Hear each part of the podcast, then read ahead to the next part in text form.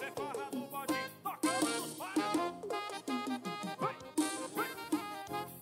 Bora, meu amigo Vicente.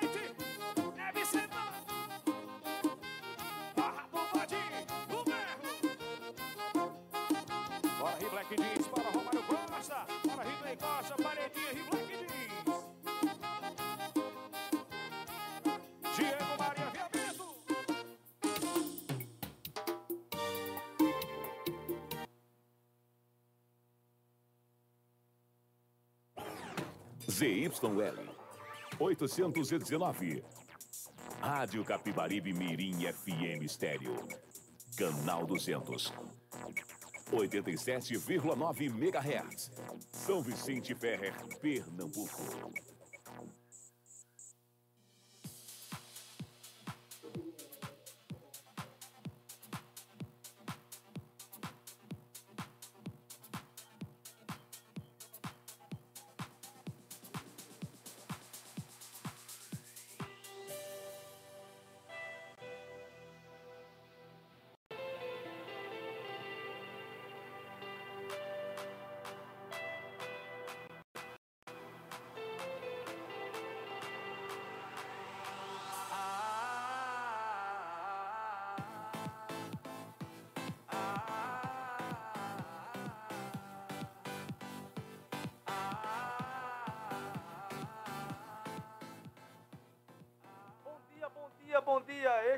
Programa Fala Jadiel. Pare e pense para vocês, o programa que leva para você mais informação para formar a sua opinião. E hoje é sábado, 30 de setembro de 2023. São 10 horas e 4 minutos. E a gente está iniciando aqui o nosso programa, gente. A gente quer mandar aqui um grande abraço a você que reservou esse horário para estar conosco aqui pela nossa rádio Capibaribe Mirim, a nossa âncora de rede no prefixo 87,9 FM.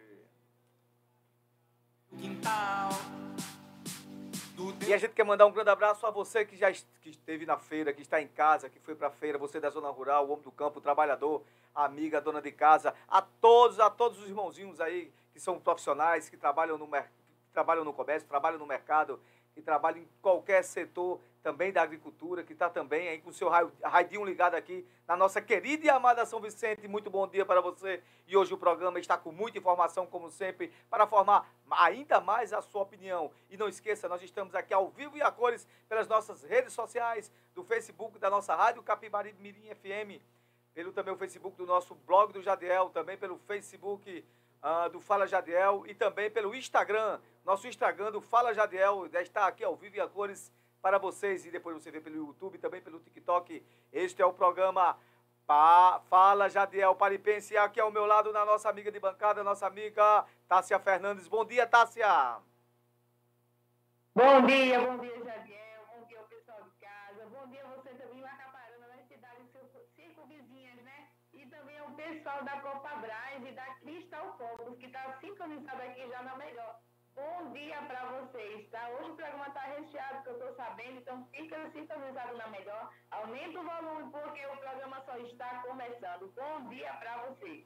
Essa é a nossa amiga Tássia Fernandes, que vai estar aqui conosco de 10 ao meu dia aqui, ao, ao lado desse que vos fala, Jadiel Lopes. E estaremos fazendo aqui um programa todo especial para vocês, como todo sábado, com a graça do nosso Senhor Jesus Cristo. Estamos aqui eh, para que você possa eh, saber mais, ficar sabendo o que está passando em São Vicente, no estado de Pernambuco, no Brasil e no mundo. E a gente vai capilando aqui as coisas e passando para vocês ao vivo para vocês nas nossas redes sociais e pela nossa Rádio Capibari Mirim FM 87,9. Você sintoniza no seu dial aí. A gente vai com uma música rapidinho e depois o comentário desse que vos fala, Jadiel Lopes. Pare e pense.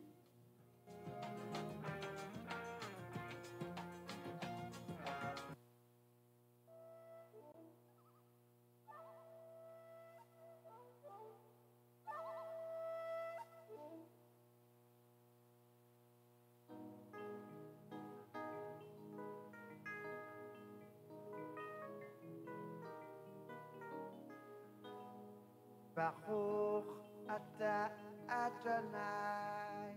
Baruch Ata Adonai.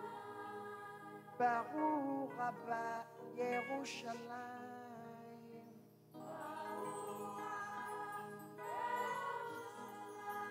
Baruch Ata Adonai. Baruch Ata Adonai. Baruch Abba Yerushalayim. Abba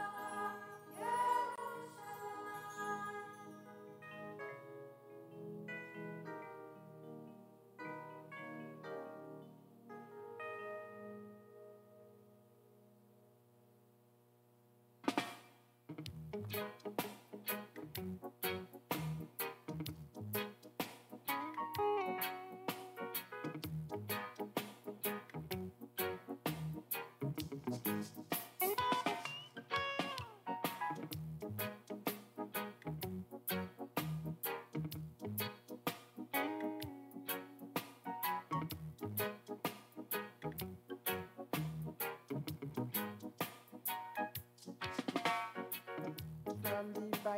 To the Quran, Revelation in Jerusalem, Shalom,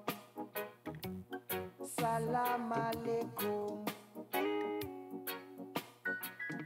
You can see Christian, Jews, and Muslims living together and praying, Amen.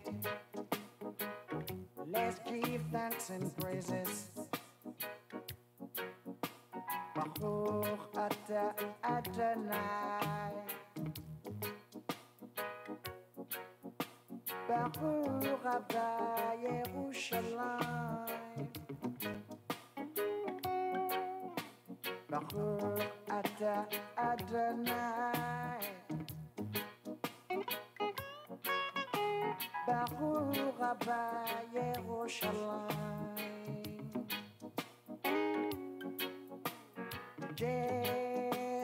Jerusalem, here I am.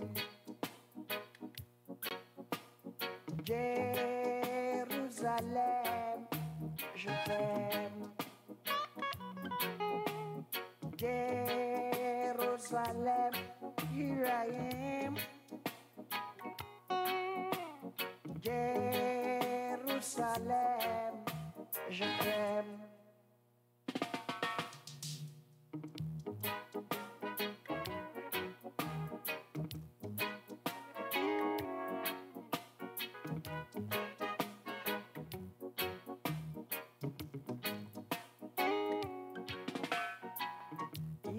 Laila ya kirati Israel ya kirati Ani oevotar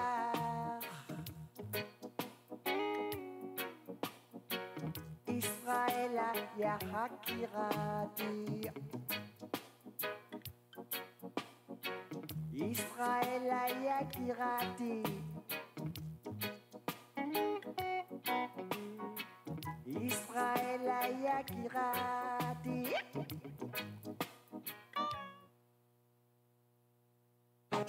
Jadiel. Pare e pense.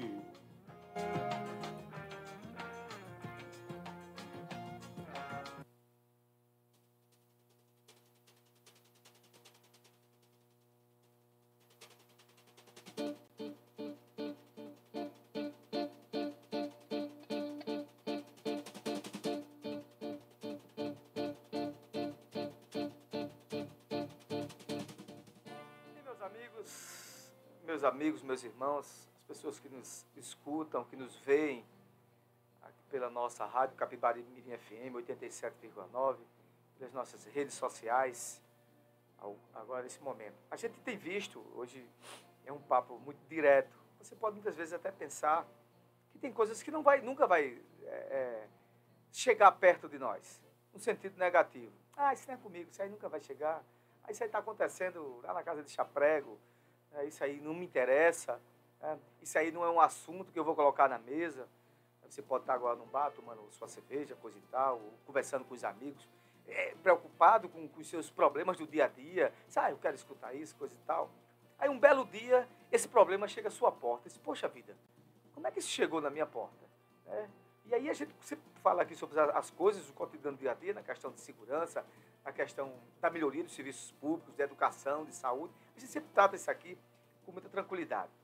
E, por incrível que pareça, aquilo que você achava que nunca ia bater a sua porta e que você escutava falar há mais de, é, de duas décadas, três décadas, né, com uma intensividade, uma coisa intensa, muito menor do que é hoje, é justamente a questão do clima. Se você acha que a questão do clima não importa na sua vida, no seu cotidiano, aqui em São Vicente, na sua casa, a gente você está muito enganado. E eu estaria muito enganado também, porque um dia eu também pensei que isso não ia chegar como está chegando hoje. Mas a Terra hoje, o globo terrestre, esse espaço que a gente vive aqui por algum momento, está cobrando justamente as coisas, as atrocidades que a gente fez contra a natureza.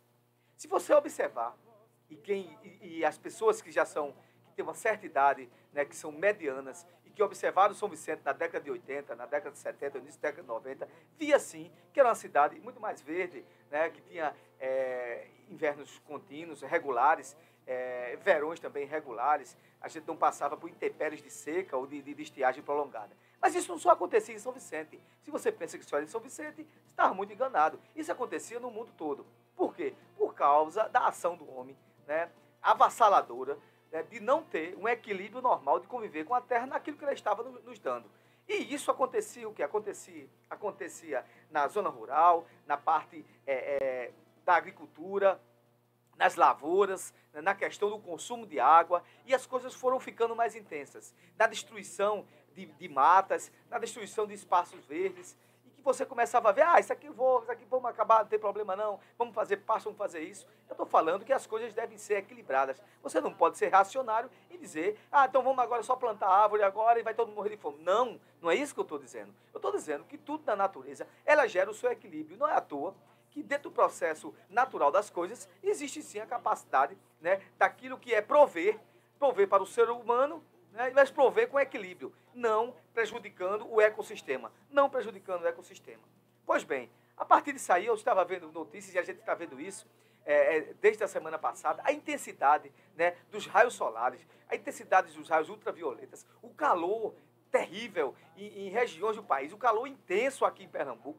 Para vocês terem uma ideia, é, é, a, meteorologia, a meteorologia já informa, e quem estuda a questão do espaço-tempo é, entende claramente que nossa região, aqui de São Vicente, Macaparana, Timbaúba, a gente vai chegar, a partir de 2024, é, numa intensidade de 40 graus, né, mesmo em tempos que se diz inverno, mesmo em tempos de inverno. Você sabe que a gente teve um inverno esse ano completamente atípico, um inverno que parecia um verão né, que ia escaldar e ou são fritar ovo no meio da rua. E a gente achava que isso não ia chegar aqui com tanta intensidade. Chegou.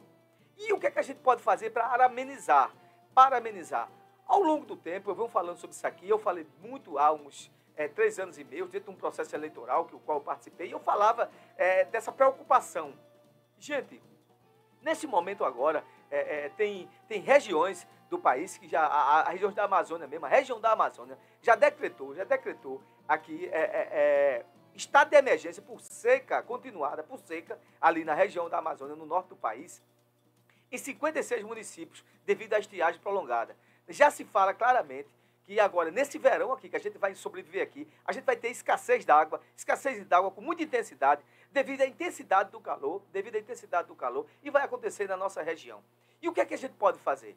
Né? O que a gente pode fazer? O que é que as, as administrações públicas, os gestores públicos devem fazer? Aquilo que eu sempre falei. A gente tem que plantar as cidades. E aqui é um recado muito claro que eu dou aqui ao gestor, ao prefeito atual, entendesse? Que uma coisa que eu sempre falava, se você vê lá os, os regramentos de gestão da própria Confederação Nacional do Municípios, existe o projeto Cidades Verdes. Esse projeto Cidades Verdes, ele não é simplesmente plantar árvore, ele também gera emprego para as pessoas e oportunidade.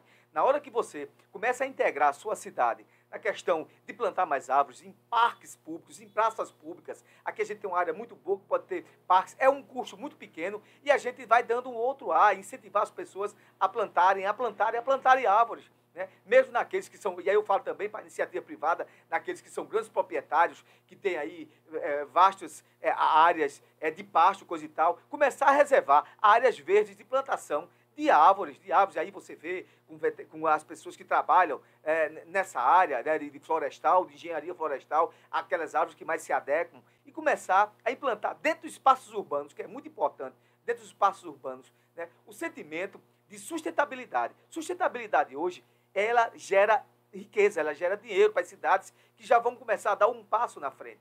Para você ter uma ideia, hoje o Fundo da Amazônia se estendeu para todas as regiões do país. Então temos aí 343 milhões de euros, que chega aí, na, chega aí na, na, alçada de bilhões de reais, né, para investir também em municípios que começarem sim a fazer suas ações, é, é, ação e implantação de árvores, incentivar árvores, incentivar plantio de espaços verdes nos seus espaços públicos, criando já nos seus espaços públicos e também criando novos espaços verdes. E isso gera, isso gera por cada é, é, euro implantado, que para o valor investido, o dólar investido, o real investido, quatro, três, quatro, cinco mão de obras é, naquela área que você vai implantar, a, a dependendo do tamanho das suas, da, da, no, no, no seu processo de áreas verdes ou de parques ou de jardins.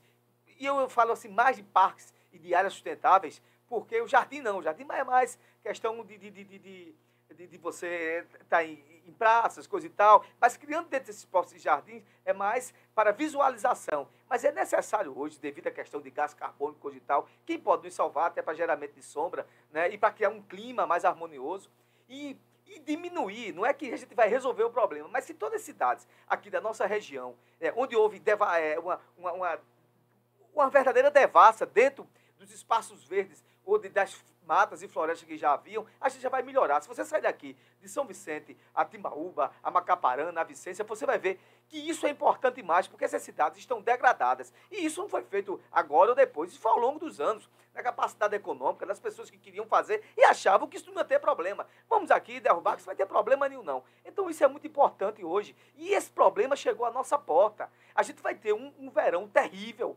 terrível mesmo, sem sombra de dúvida, né, que já começou. O verão começou, mas já estava desde o inverno. Né, e a gente vai ter, a, a partir disso aí, enxurradas. Não, vai, não vamos ter mais é, é, aqueles, devido a essa questão climática, devido à questão que ela é muito real e muito verdadeira, você pode negar tudo, mas você não pode negar porque está aí.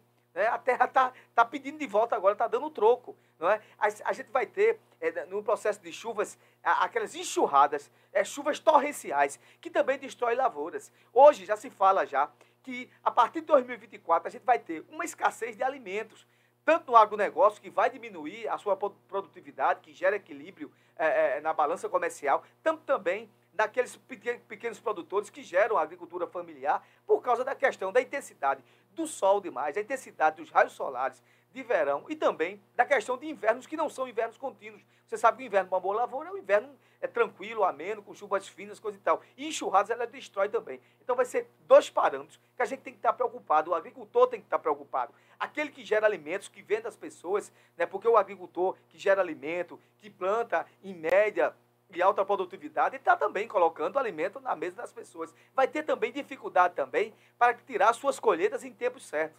Então, ainda é tempo, gente mesmo sabendo que a gente já ultrapassou esse tempo que foi dado pela natureza. Mas aí é um recado direto. Né? Isso tem que ser uma iniciativa é, de um gestor público, dos líderes que hoje estão nas suas cadeiras, seus prefeitos, seus vereadores. Comecem a tratar isso e não fique pensando, ah, vou tratar e vou resolver isso como, não tenho dinheiro. Saiba que hoje, quem investe hoje em verde, recebe hoje, recebe hoje, recebe hoje os dividendos disso. As pessoas começam a ver com outros olhos. Você recebe dinheiro do governo, dinheiro, governo do, do é, dinheiro do governo federal. Você recebe hoje recursos do Banco Interamericano, do Banco Mundial. Você recebe hoje dinheiro do Fundo Amazônia para plantar a cidade. Né? E não precisa, não é uma coisa burocrática. É você entrar nas plataformas do meio ambiente e se inscrever. Então é um alerta que eu dou aqui. Né? E eu tenho esse sentimento, algumas coisas aqui que eu sempre falava aqui, a, a gestão aqui é até de São Vicente, Copiar coisas, copiar coisas boas ou fazer coisas boas que alguém falou não é desonra para ninguém. Alertar as pessoas para o que é bom não é desonra para ninguém. E eu faço isso com muita tranquilidade. Eu não sou daquele que fica calado esperando né, a manada passar e todo mundo morrer. Não é da minha estirpe. E aí você pode é, até entender, pô, Jadel tá falando o quê? Que besteira, eu quero saber dessa porcaria. Não pense que é porcaria, porque vai bater na sua porta. Para você ter uma, uma ideia, é, é, o, o operador nacional do sistema elétrico já diz já que vai haver um problema terrível agora nas cargas sobreelétricas por causa do tempo agora do verão e ar-condicionados ligados, ventiladores ligados, pode ocasionar também até uma escassez também de energia elétrica. Né? Você que está lá, que é um comerciante, que coloca suas coisas para gelar né, nos seus resfriados, vai ter dificuldade também. Todo mundo vai ser afetado por isso. A economia é afetada por isso, porque na hora que você tem escassez, diminuição de alimentos, os alimentos sobem. E que sempre quem mais sofre é os mais pobres. Então é um momento agora, a gente poderia ser agora pioneiro nessas ações, de uma coisa que eu já falava há tempo, que eu dizia que isso é importante. Então aqueles que nos escutam, né, eu sei que os prefeitos têm suas atividades, mas aqueles que estão perto deles, nos escutem. Isso é um momento, é, é claro, para a gente tomar essa atitude. E isso, estou falando para pequenas cidades, cidades do Porto de São Vicente.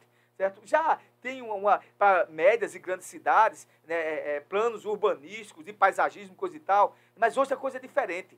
E mesmo sabendo das dificuldades que nós temos, nós vamos fazer isso e ainda ganhar dinheiro para fazer isso, ganhando dinheiro para fazer isso, você gera emprego para as pessoas, você dá emprego às pessoas. E dar emprego às pessoas não é do seu, é, do, do, do, do, seu recurso próprio, que já são limitados, dos seus recursos próprios, que são limitados, mas é dinheiro de fora. Você faz isso e recebe dinheiro por isso. Então é um grande momento agora de a gente poder agora, enfrentando essa dificuldade, que é uma dificuldade mundial, global, não é só aqui, em todos os lugares do mundo, não é só na Líbia que, olha, os desertos agora do Oriente Médio estão virando, é, é, é, virando mar, e de fato, tudo alagado, você, você nunca poderia ver aquilo hoje, é, é, ver uma situação daquela, você vê nas imagens, e vem aquela, aquela, aquela música, o sertão vai virar mar, e o mar vai virar sertão, é mais ou menos por aí, né, por causa, por causa de nossas ações que, que de, de, pessoas, de lideranças que não tiveram visão para isso. E hoje, né, a natureza, como diz a natureza, ela está cobrando, cobrando agora a paga daquilo que foi que foi é, é, é, tirado dela sem ter equilíbrio. Você tem que tirar da terra e também doar ela.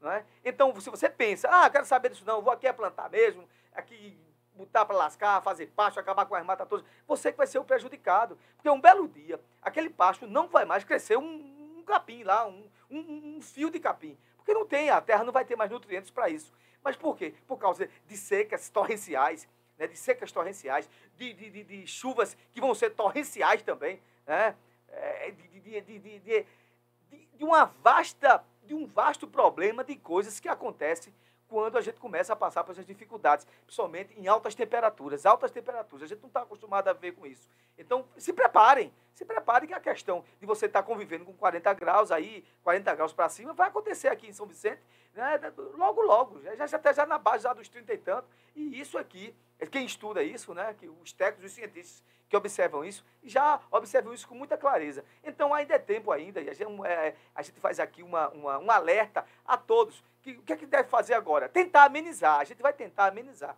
E amenizando isso aí também, a gente vai gerar também é, mais oportunidade para as pessoas, cuidando da própria terra. Isso é que é importante. Cuidando da, da própria terra, tanto aqui na zona rural, é, tanto aqui na zona urbana, né, nas sedes das cidades, como também na zona rural. Então, isso é que é importante. Então, é um alerta que a gente fala que é aquele grande problema que você achava que nunca ia chegar na sua porta, mas chegou e chega com problemas econômicos seríssimos. Até indústrias hoje, é, fábricas, estão vão sentir na pele essa situação. Né? Vão sentir na pele essa situação. Se a gente não tentar amenizar de alguma forma. E é, a, a, curto, médio e longo prazo, o que a gente pode observar é isso. Espera aí, eu vou tentar, tentar fazer alguma coisa. E vejam só, pasmem, que coisa boa. Se você também fizer isso, e se você for pioneiro nisso, e aí eu estou falando para os gestores, você já começa já também a investir recursos do município. Isso é que é bom. As boas ideias, as coisas boas, a gente alerta e orienta a fazer. Então, essa é a grande demanda hoje, dentro de um sentido mundial, para as pessoas que habitam nesse planeta chamado Terra e que habitam em São Vicente, que a gente faz parte dele também. E que chegou o problema para aqui. Não fique pensando que esses problemas, ah, isso não é aqui, não. É aqui, está começando aqui. Né? A gente vai ter dificuldades com água, para, ter água potável, para, para beber. Vamos ter também. E a gente tem que tomar, é, é, é, preservando os mananciais, tentando fazer alguma coisa. A gente tem que voltar a plantar os nossos municípios plantar com árvores, né, com, com, orientação técnica, a gente tem que voltar a isso novamente. Porque senão, se está ruim agora, o caos vai ficar muito pior. O caos vai ficar muito pior. É isso aí. Se você achava que o problema climático estava muito distante de você, errou feio. Ele está aqui na nossa porta. Esse é o programa Fala Jadiel Paripense, programa que leva para você mais informação para mais, mais informação para formar a sua opinião e a gente, são 10 horas e 28 minutos, a gente volta com a nossa, no próximo bloco, com a nossa Tássia Fernandes. Vamos agora de apoio cultural, daqui a pouco a gente volta. Fala Jadiel, pare e pense. Apoio Cultural com GESP.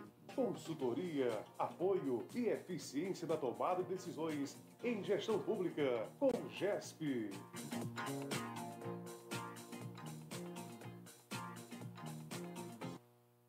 Apoio vai protegendo, vai monitorando, vem. A DPV é mais, mais compromisso tem. Responsabilidade e confiança tem. A DPV proteção veicular, vem, vem. Vai protegendo, vai monitorando, vem. A DPV é mais, mais compromisso tem. Responsabilidade confiança tem. A DPV proteção veicular, vem, vem. DPV Proteção Veicular, cada dia mais perto de você. Compromisso, confiança e responsabilidade. Temos escritório em São Vicente Ferrer, Macaparana, Carpina, Goiâna e Acaú. Telefone 81 982 19 35 33. Instagram, arroba ADPV Proteção Veicular. Quer o seu sorriso de volta? Isso é possível. Com o Fábio Bichará Prótese Dentária. Experiência que passa de pai para filho. Faça uma visita ao consultório para você voltar a ser feliz. Fábio faz sua prótese em domicílio com os menores preços e a melhor qualidade. Sorria. Fábio Bichará, competência e ética. Rua do Sindicato, próximo à Vila Moura Cavalcante. Rua Doutor Milton Queiroz, número 1. Macaparana, Pernambuco. Fone 997220491. Frigorífico Mafisa, o mais completo e diversificado balcão de frios da região. Peixes secos e congelados, galinha abatida de todos os cortes, matriz, frango, a popular pé seco, peito, coxa, asa, miúdo, além de ovos brancos e vermelhos, salsichas. Frigorífico Mafisa, um novo conceito em servir bem. Na rua João Araújo 58, em frente ao destacamento da Polícia Militar, São Vicente Ferrer, Pernambuco. A cada novo dia surge uma nova esperança. Rádio RCM FM, em harmonia com você. Frutaria Três Marias, na rua João de Araújo, número 27, em frente ao Banco do Bradesco. Temos frutas e verduras frescas, todas as segundas e quintas-feiras. E o melhor, preço que cabe no seu bolso. Encontra-se aberto de segunda a sábado, de 7 às 5 horas da tarde. SAP 99431 7477. Instagram, frutaria, underliner, Três Marias. Organização, Toyó e Família.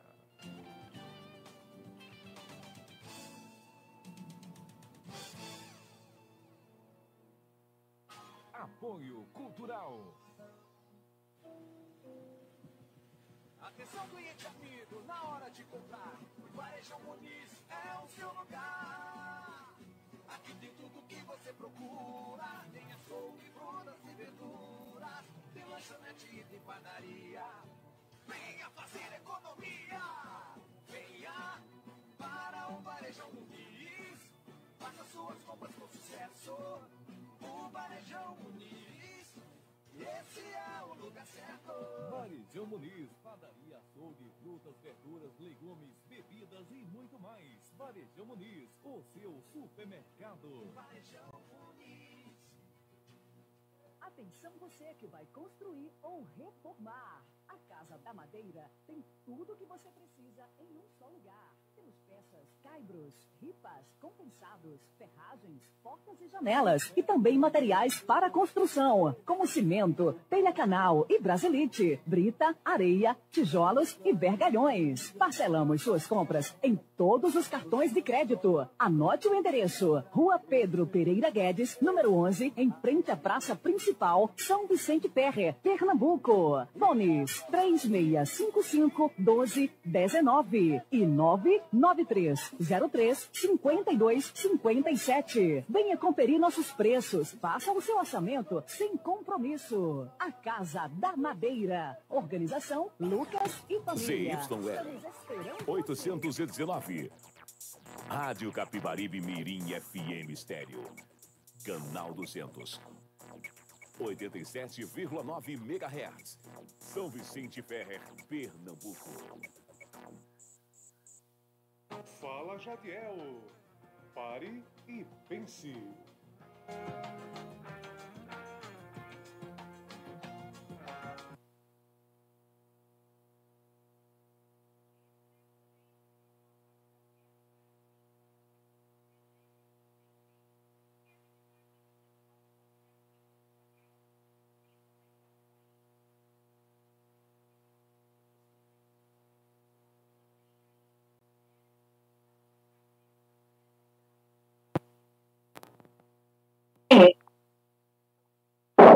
Bom dia, tudo bem? Bom dia a todos. Professor Vitor, o, o, o, né? O esporte aí perdeu, mas empatou, né? Aí com o Havaí por 2 a 2 na segunda rodada da Série B, eu estou feliz, Gabriel. O time vai hoje.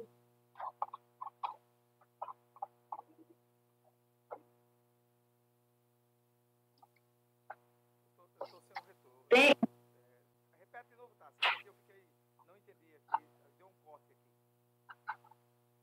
O esporte aí vem empatou, né? Não perdeu, empatou aí com o Havaí por jogadores nessa primeira rodada da Série B, né? Mas eu estou por dentro das coisas. Isso traz uma alegria aos rubros negros, né, professor?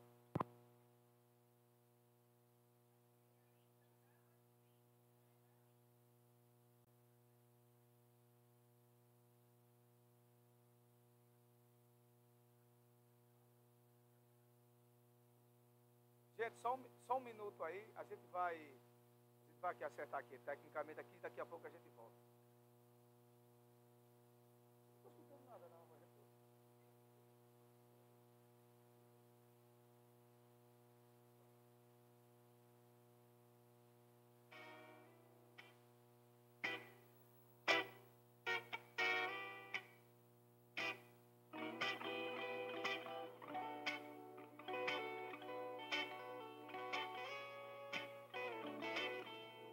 Isso é coisa, coisa, mas isso é coisa, mas isso é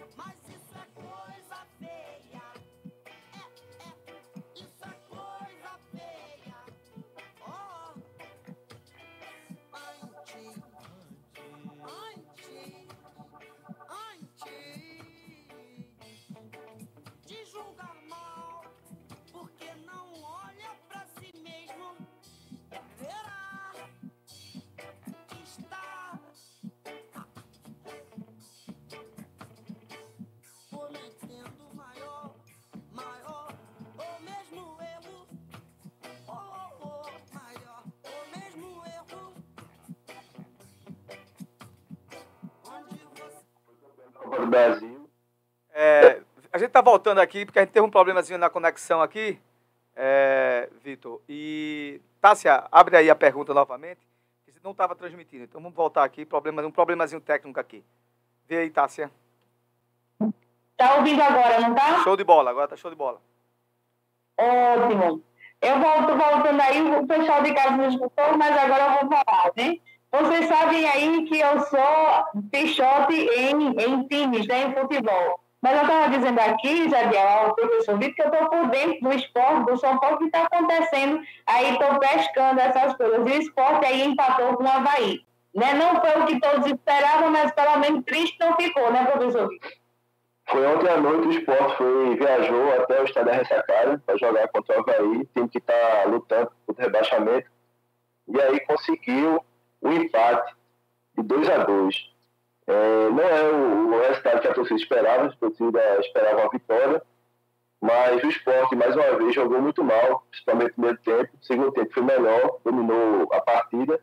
mas ele não conseguiu vencer o jogo. É, o esporte tomou um gol meio de um minuto, 26 segundos do primeiro tempo. É, teve um poder de reação é, rápido, né, aos 4 minutos, empatou o jogo. É, pouco mais, é, aos 30 e poucos, 37 minutos mais ou menos, o esporte sofreu o segundo gol, gol contra do zagueiro Thierry, forte o cruzamento. E apenas no finalzinho do jogo, 51 minutos do segundo tempo, o esporte conseguiu arrancar o empate. Então, assim, mais uma vez, o esporte vem jogando mal, né? mas mostra ainda uma certa competitividade, porque assim que sofreu o primeiro gol, conseguiu empatar o jogo. Na infelicidade, o Rafael Zagueiro é, sofreu o segundo gol, e aí é, conseguiu o empate no finalzinho. Assim, foi um resultado ruim para o esporte, suas pretensões de, de ganhar o título, vamos dizer dessa forma, porque o Vitória jogou também, ter jogado também, mas venceu o Atobense por 1 a 0 na Bahia, em Salvador. Então, é, ficou a distância, aumentou, a distância para quatro pontos da equipe do esporte. E aí é, restam oito rodadas, e aí o esporte, se quiser ser campeão, vamos dizer assim, ser campeão a gente acredita porque tem condições, tem elenco para isso, mas tem um caminho como mais difícil, né? porque o Vitória é, disparou um pouco na frente e o esporte pode perder é, a vice-liderança, porque a gente tem uma partida entre Guarani e Novo Horizontino. E caso o, o Novo Horizontino vença, ele passa o esporte, ele tem uma vitória a mais. A mais que pode ir para 17 vitórias, o esporte com 15. E o Guarani chegaria a 53, né? Ficaria bom. E ainda tem outra, outra partida importante desse, dessa luta pelo G4, que é entre Juventude e Criciúma, que o Criciúma tem 41, chega a 51, e o, o Juventude chega a 53. Então, assim, foi. O esporte poderia estar mais tranquilo nessa vice-liderança, com o risco de perdê-la é, com essa rodada, nessa rodada agora, né, caso o Novo Horizontino vença. E o ideal seria o empate desses dois jogos. Né? E aí a gente fica nessa expectativa para ver o que vai acontecer. É, assim, eu acho. É, eu vi o jogo que o Sport ganhou contra o Londrina e eu vi muita empolgação. Mas o Sport ganhou contra o Londrina porque o Londrina consegue ser o time pior do mundo. Eu nunca vi um time tão ruim. Mas não, assim, método do esporte, teve lá ali os ataques, coisa e tal. A defesa do esporte é muito ruim. E isso foi muito evidenciado ontem eh, no, no Havaí. Muito ruim, continua ainda. Parece pessoal sem ritmo de jogo. E eu digo a você, o esporte está ainda nessa classificação aí, segundo, terceiro lugar, é, devido ao tropeço dos outros, né, que caíram demais e conseguiram cair mais do que ele. E entendo também, professor, que a gente consegue sim, eu acho que consegue se classificar, só se houver um, um hecatombe, Tássia Fernandes. Mas que, primeiro lugar, da Série B não vai ser, não vai ser campeão da Série B. Não está merecendo ser campeão da Série B. Essa é a minha leitura. Nessa essa Série B, na verdade, está sendo nivelada por baixo, né? Porque os times estão oscilando muito, somente os líderes, o Sport e Vitória, conseguem oscilar. Aí eu fiz um levantamento aqui das partidas restantes do Sport. É, o Sport ele tem oito, oito partidas ainda para acabar essa Série B. E assim, o ponto de corte para você subir, esse ano de matemática, principalmente o pessoal do Departamento de Matemática da Universidade de Minas, da Universidade Federal de Minas, que sempre costuma fazer esse levantamento, diz que para a equipe é, subir para a Série A precisa de 67 pontos. E para ser campeão, mais ou menos 72 pontos. No caso, é, que corresponde a 72 pontos, um aproveitamento de 64%, que é o que o Vitória está tendo. Né? Então, assim, se o Vitória mantiver esse aproveitamento, ele consegue campeão. E aí o esporte, né, vamos fazer uma, análise aqui. Nesses outros jogos, eu vou, eu vou perguntar para você, da taça, e assim, o que você acha do resultado? Então, teoricamente, o esporte, é, o esporte tem hoje 54 pontos, precisaria marcar mais 13 para poder garantir o seu acesso, correto? Então, assim, o esporte pega a Ponte Preta, em casa, ganha ou vence. Qual o resultado que vocês diriam? E o Marco Vitória. Entendo, entendo. Ô, professor. É, ju, ah. é Juventude Esporte. Ah. É fora. E o Marco empate. Esporte Chapecoense, acredito que o esporte vence esse jogo em casa. O Ceará Esporte, eu acho que o esporte consegue é, ganhar do Ceará. Esporte pega o Mirassol fora, acredito que o empate esse jogo. Esporte Atlético e Goiás, acredito que o esporte ele ganha em casa. Fica a incógnita, pelo jogo Esporte Vitória. Que eu não sei, acredito, aí é um jogo chave, que eu vi ali no programa anterior. E o jogo Esporte Vitória. Esporte Sampaio, eu acredito que o esporte vence. Então, assim, tirando o jogo Vitória, da minha, meus cálculos, o esporte consegue esses 13 pontos. E aí, mesmo que ganhe a vitória, ele, o Vitória mantém esse aproveitamento, o esporte, ele não consegue ser campeão porque marcaria 16, ficaria apenas um ponto atrás do Vitória, caso o Vitória mantivesse seu vermelho até. Então, assim, eu acredito que o esporte acaba na vice-colocação, a não ser que haja um tropeço do, do equipe do Vitória nesse campeonato. O esporte mantém o seu aproveitamento. É, é tem um, um, um, muitos si. Desses jogos que você citou aí, qual desses jogos, quais desses jogos são confrontos diretos? É, tem esporte e juventude, né? Juventude está aí na, na quarta colocação. Tem o esporte Vitória, que é o, o Vitória é o líder. E só, porque o esporte já jogou contra o Horizontino, já jogou com o Guarani, perdeu para o Guarani, e jogou com o Criciúma, que foi o o empatou em casa. Então fica só a Juventude e o Vitória. Confronto direto, né? Que estão acima, o Colado nele. É isso aí, vamos ver se o esporte. O próximo jogo agora é com quem é na ilha, né? Isso é... Vai jogar com quem? Agora? Na ilha. Depois pega o Juventude fora. Quando? Sexta ou sábado? Próximo, próxima sexta? Eu não recordo a data, mas eu acredito que na segunda-feira da próxima semana. Próxima semana. Dia 9. É, ele vai ter, ele vai ter que ganhar, né? Ele tem que aproveitar esses pontos preciosos que é na Ilha do Retiro, né? Que é, é no seu mando de campo. É, naturalmente, culturalmente, o esporte é melhor. Muitas vezes tem acontecido alguns tropeços, mas eu acho que é, tem condições sim. Eu acredito que ele vai ficar em segundo e terceiro lugar. Como primeiro lugar, eu acho difícil. Só se houver um hecatombe mesmo do Vitória, o Vitória tropeçar das pernas aí duas partidas. Além disso, o campeonato Série B é importante dizer para o esporte lutar por essa, esse título, porque além de ser um título importante para o Estado, que a gente vive na decadência do futebol estadual, é, a equipe campeã garante 5 milhões, a CTF está premiando, e ainda por cima, ela é, vai para a terceira fase da Copa do Brasil. Ela tem essa premiação que tem direto para a terceira fase da Copa do Brasil. Então, assim, vale a pena, não, título, não é apenas um título de, uma, uma classe, uma série mais baixa, mas também tem uma parte financeira importante aí. É, sem sombra de dúvida. Professor, o Santa Cruz parece que resolveu lá os problemas administrativos lá. É, o, o, o desembargador, o, o Neves, né? Ele deu ganho de causa sim a não aprovação das contas do, do Antônio Neto e aí, consequentemente, ele vai ser impeach, é, né? Empichado, vai gerar impeachment e vão fazer lá, vão eleger a nova diretoria, não é isso? É, o Santa Cruz está nessa, nessa novela, dizer assim, da safra pelo Neto, ele queria é, juntar 300 conselheiros para ele poder decidir sozinho, praticamente, a assinatura da safra do, do time do, do Santos, né? Então, assim, é uma coisa muito importante a SAF para o clube, somente para a situação que Santa Cruz está. E aí a justiça entendeu que não era dessa forma. E aí intimou e ele foi obrigado a renunciar essa semana, né? E aí já tem um novo presidente, que é o, o Jair Rocha, que é um tricolor lá, tá, fazia parte desse conselho deliberativo do Santa. E aí estão agora é, tentando antecipar a eleição, está prevista para dezembro, começamento de dezembro, pra, mas o estatuto do clube só permite antecipar em uma semana. Então ficaria finalzinho de novembro para eles poderem decidir, porque essa SAF vai sair mesmo para criar um novo presidente. Né? E aí a, a tentativa de é, o tipo, a equipe, o clube do Santa Cruz, né? o Santa Cruz Futebol Clube, para ver se ano que vem consegue é, jogar bem o Pernambucano, para ter acesso, porque é, com assim não se reestruturar com já até de disputar uma série A2 do Pernambucano, né?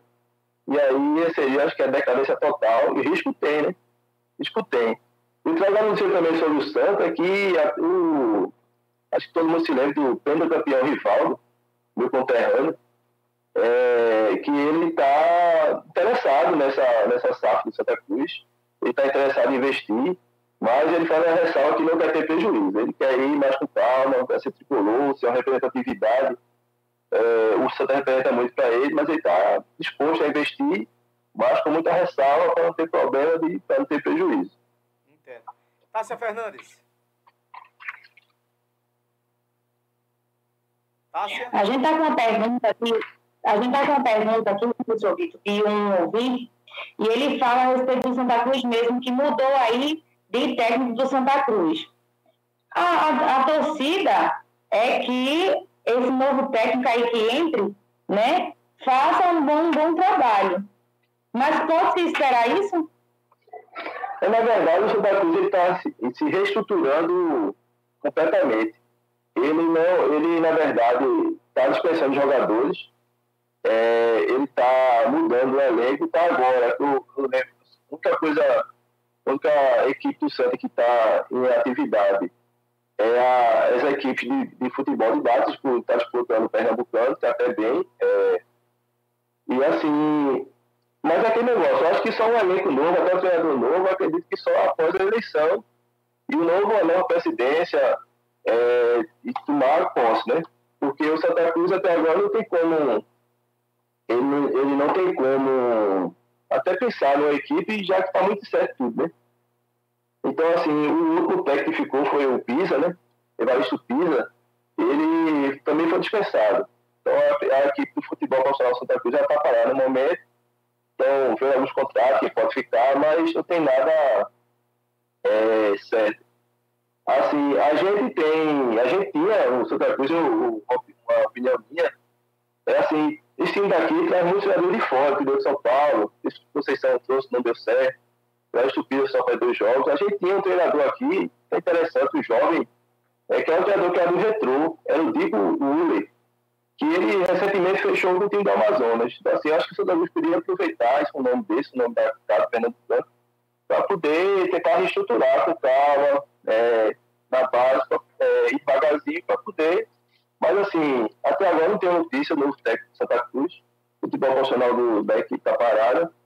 E a gente espera que ele se, depois de, de após essa eleição, está prevista para dezembro, eles consigam ou até a equipe, as equipes do, da oposição, situação, se decidam no, no nome da Santa Cruz para ele poder já preparar e montar uma possível equipe para disputar o Pernambucano, né? De 2024. E a, e a fase preliminar da Copa do Nordeste. Ô, professor, ainda falando. Eu estou fora, estou gripado, a minha voz está um pouco. Está um pouco rouca e eu a gripe pegou esses dias, então me desculpa aí que eu não estou não, mas a gente está ali ouvindo sim. Professor, ainda falando a respeito do Santa Cruz, né, a gente aí que o novo presidente do Santa Cruz ele fala sobre essa venda do salto, né, que já está 90% já concluída, né? E isso pode se dizer que é uma, uma dose de otimismo visando essa próxima temporada do Santa Cruz, porque tudo agora vamos dizer que é só otimismo, né? Só uma temporada nova é um mundo novo para o Santa Cruz. O, o, torcedor do Santa Cruz ele pode é, pensar dessa maneira? É, tá, ele falou realmente que a SAF está com 90% já em andamento, mas assim, acho que só vai ser definida mesmo após essa eleição, né? É, por isso que eles estão querendo tanto antecipar essa eleição. E aí é o que resta a torcida tricolor, né? Se agarrar essa SAF, e lembrando, a SAF, ela não é é, que vai salvar o mundo, né? Ela vai salvar a equipe. Então, assim, eles vão tentar reestruturar o clube, profissionalizar é, o departamento de futebol, tentar quitar algumas dívidas e aí é, conseguir aos poucos estruturar a equipe para disputar o campeonato. Porque pegando que o Vasco o SAF, o Vasco também está lá em cima, é, o Bahia o SAF, né? Então, assim, a SAF também não é a salvação, depende muito do que vai ser acertado, o que vai entrar no patrimônio, é, o que, é que vai, se vai pagar realmente as dívidas da equipe. Então, assim, é muito cuidado. É, mas, assim, é o que está agora e é o que está é, posto aí para o clube do Santa Cruz, né? Para o ano que vem, né? É a, é a esperança né, de dar certo.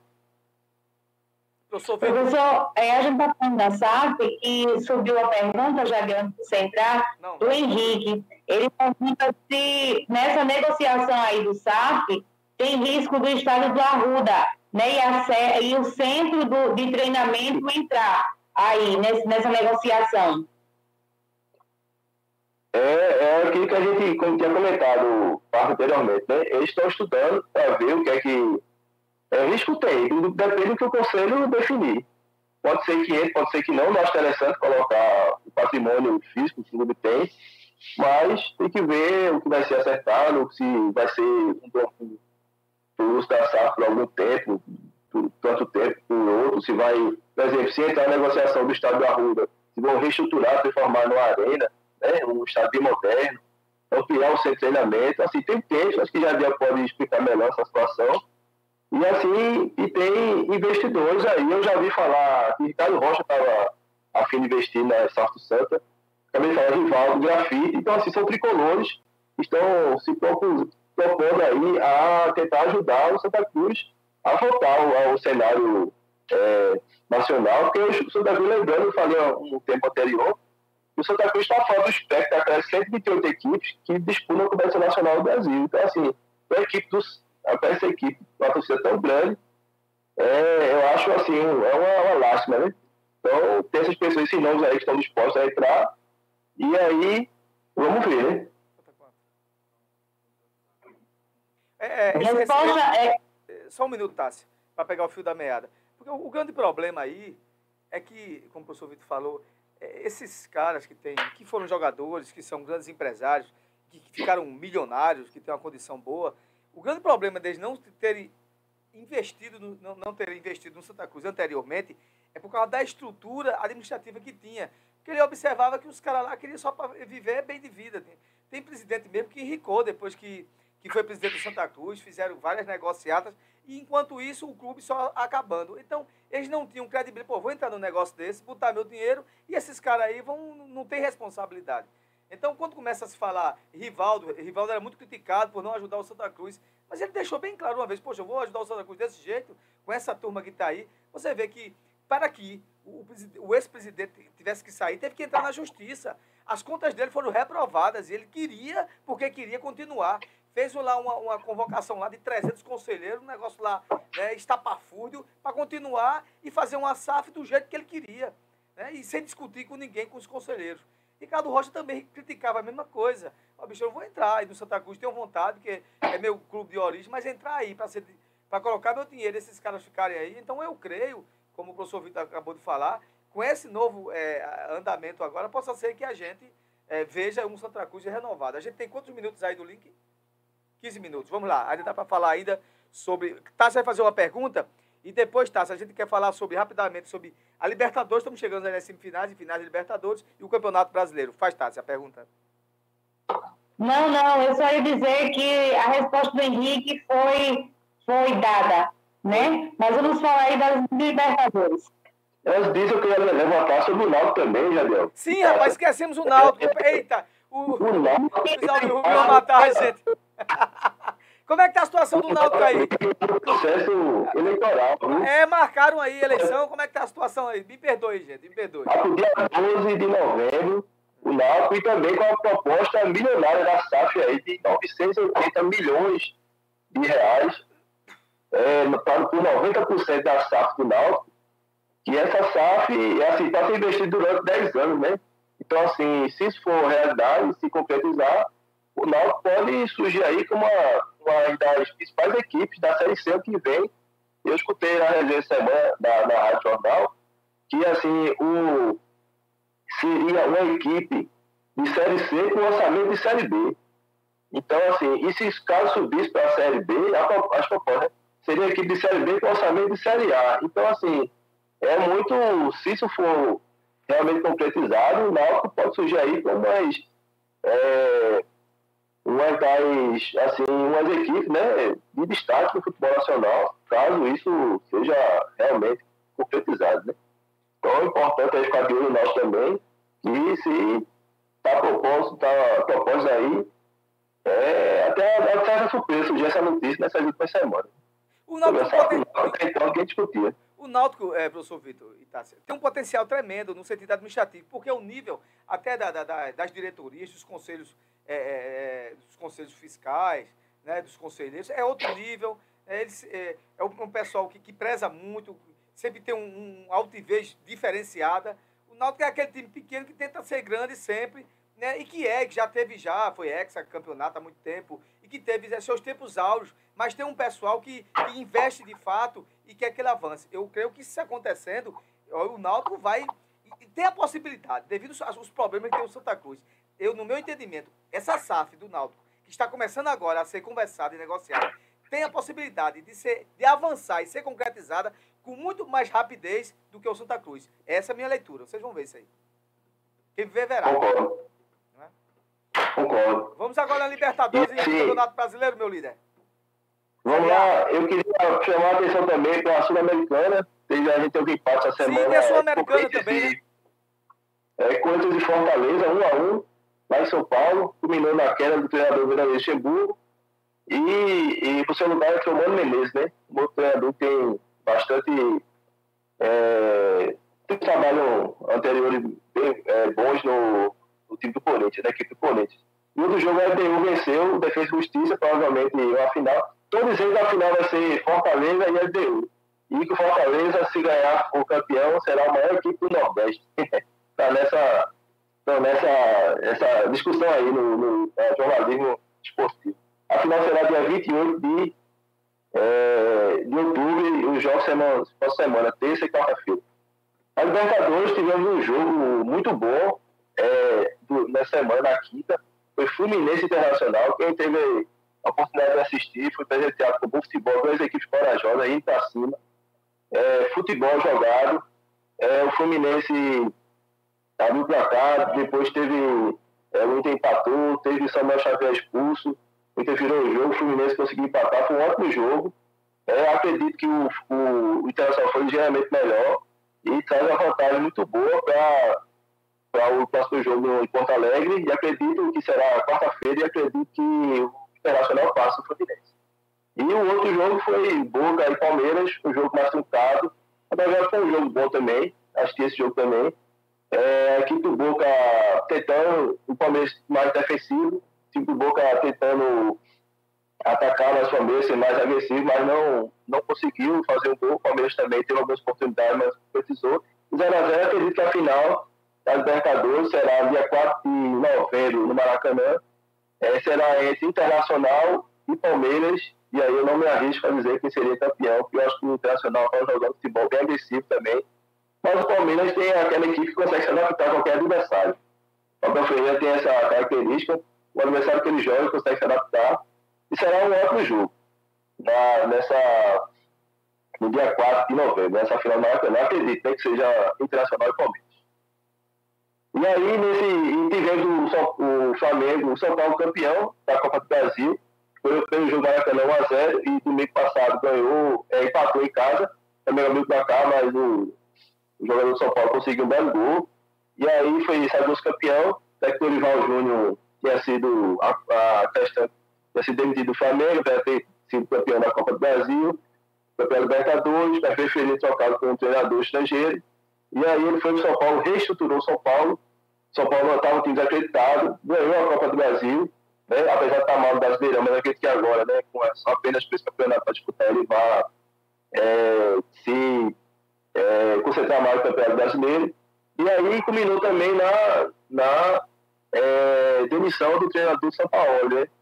É o argentino São Paulo, e aí o Flamengo ele negocia com o Tite. E o Flamengo, destacar que esse ano o Flamengo não conseguiu nenhum título, né?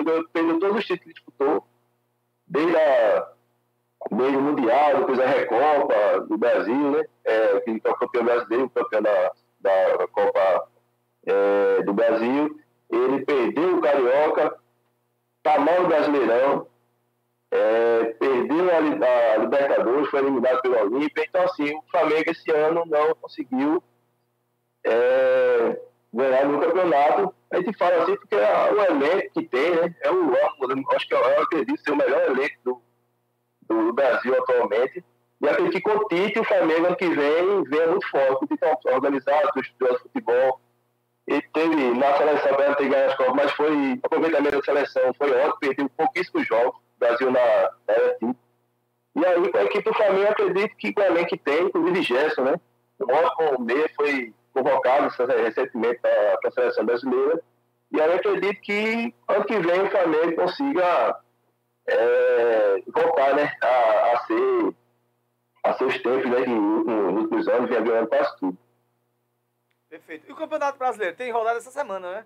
Como é que tá a situação do Botafogo? Palmeiras está chegando perto. Eu acho que vai terminar o, o Botafogo rodar, viu, professor? Olha, o, o Botafogo, eu estava vendo aqui, o, o Botafogo, ele tem um aproveitamento de 70% praticamente. É, e o campeão brasileiro ele tem que ter, os últimos matemáticos dizem que tem que ter um, um aproveitamento de mais ou menos 64%. Então, assim, Tá na média, né? se ele vem de três derrotas, três derrotas, assim, ele perdeu os, os três jogos, né, e deu sorte que o Palmeiras também perdeu na, na rodada passada. O Palmeiras, ele vai, ele vai jogar é, contra o Bragantino, ele vai jogar é, fora, fora de casa, o Palmeiras, deixa eu só confirmar aqui.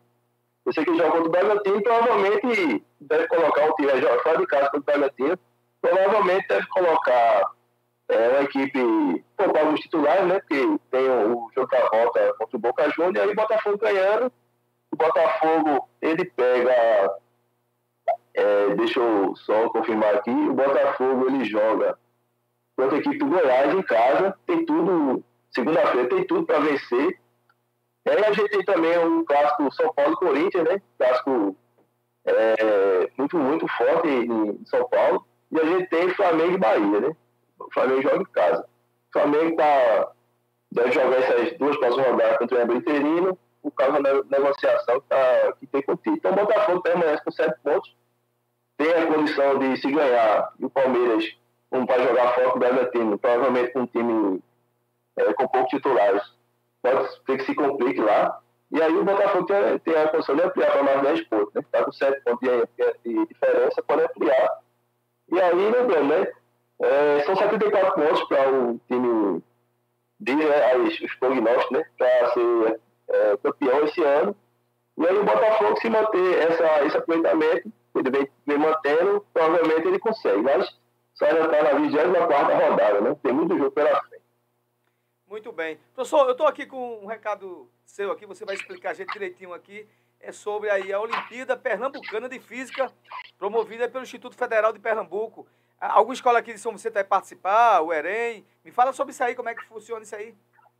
Veja só, é o IFPE, é um, um assunto diferente do nosso, né? É. assim, é promovida pelo IFPE, que é o Instituto Federal de Pernambuco, ele promove três Olimpíadas, a, a Pernambucana de Física, de Astronomia e de Lançamento de Foguetes. A EREM tá, ela está participando, vai participar, temos uma equipezinha lá que participou da, da, da UBA, de, de Astronomia, da de Física também, da de Foguetes, e aí nós vamos participar é, a, a prova já será sexta-feira da, da, de astronomia, da astronomia, dia 20 será de física. E aí tem até o dia 20 também para fazer, para mandar o resultado da da de foguete. Então a ENEM vai participar. É, o nosso compromisso de, de participar dessas Olimpíadas, porque é muito importante para o estudante que ele coloque em prova seus, seus conhecimentos, né? E aí é importante que ele classifica para as Olimpíadas Nacionais. E aí, pelo histórico que eu venho tendo, desde que eu trabalho assim com educação, se ele estudante não bem nessas Olimpíadas, que ele um conhecimento acima, um pouco mais acima da média, ele consegue sempre estudar bem, né? E assim, ele assim, consegue nota alta no Enem, a universidade pública, qualidade.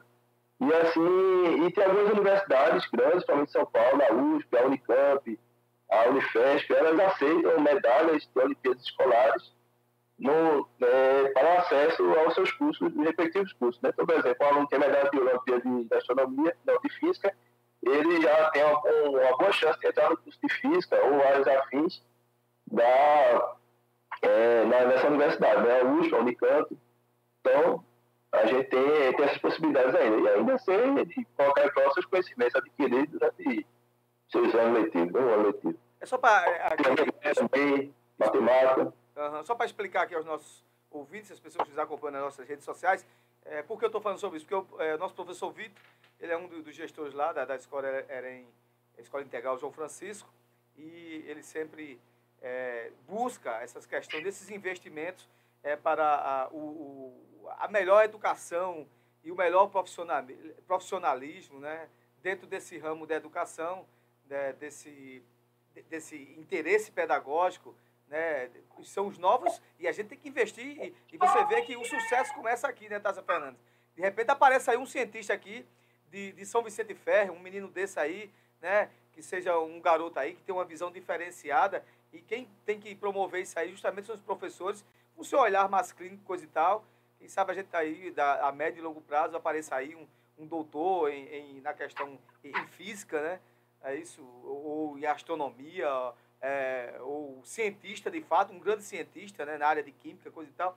E é muito importante essas Olimpíadas, essas competições. Está fora do esporte que a gente estava falando, mas diretamente é uma competição importante e é muito importante a participação dos alunos de São Vicente nessa questão do aprendizado, né? Porque muitas vezes você está ali, é um aluno ali que tem foco, que tem noção das coisas, mas está faltando a oportunidade. E eu digo que essa oportunidade começa daí. Você tem que criar oportunidade para que, de fato, surjam os nossos doutores, os nossos cientistas, começando aqui, né, no nosso município, na nossa escola pública. Isso é muito importante esse, esse comunicado aqui que o professor Vitor está fazendo. E ele faz isso com muita maestria, porque tem o maior interesse né, nisso, é uma coisa que ele faz há muito tempo. Fale, querido.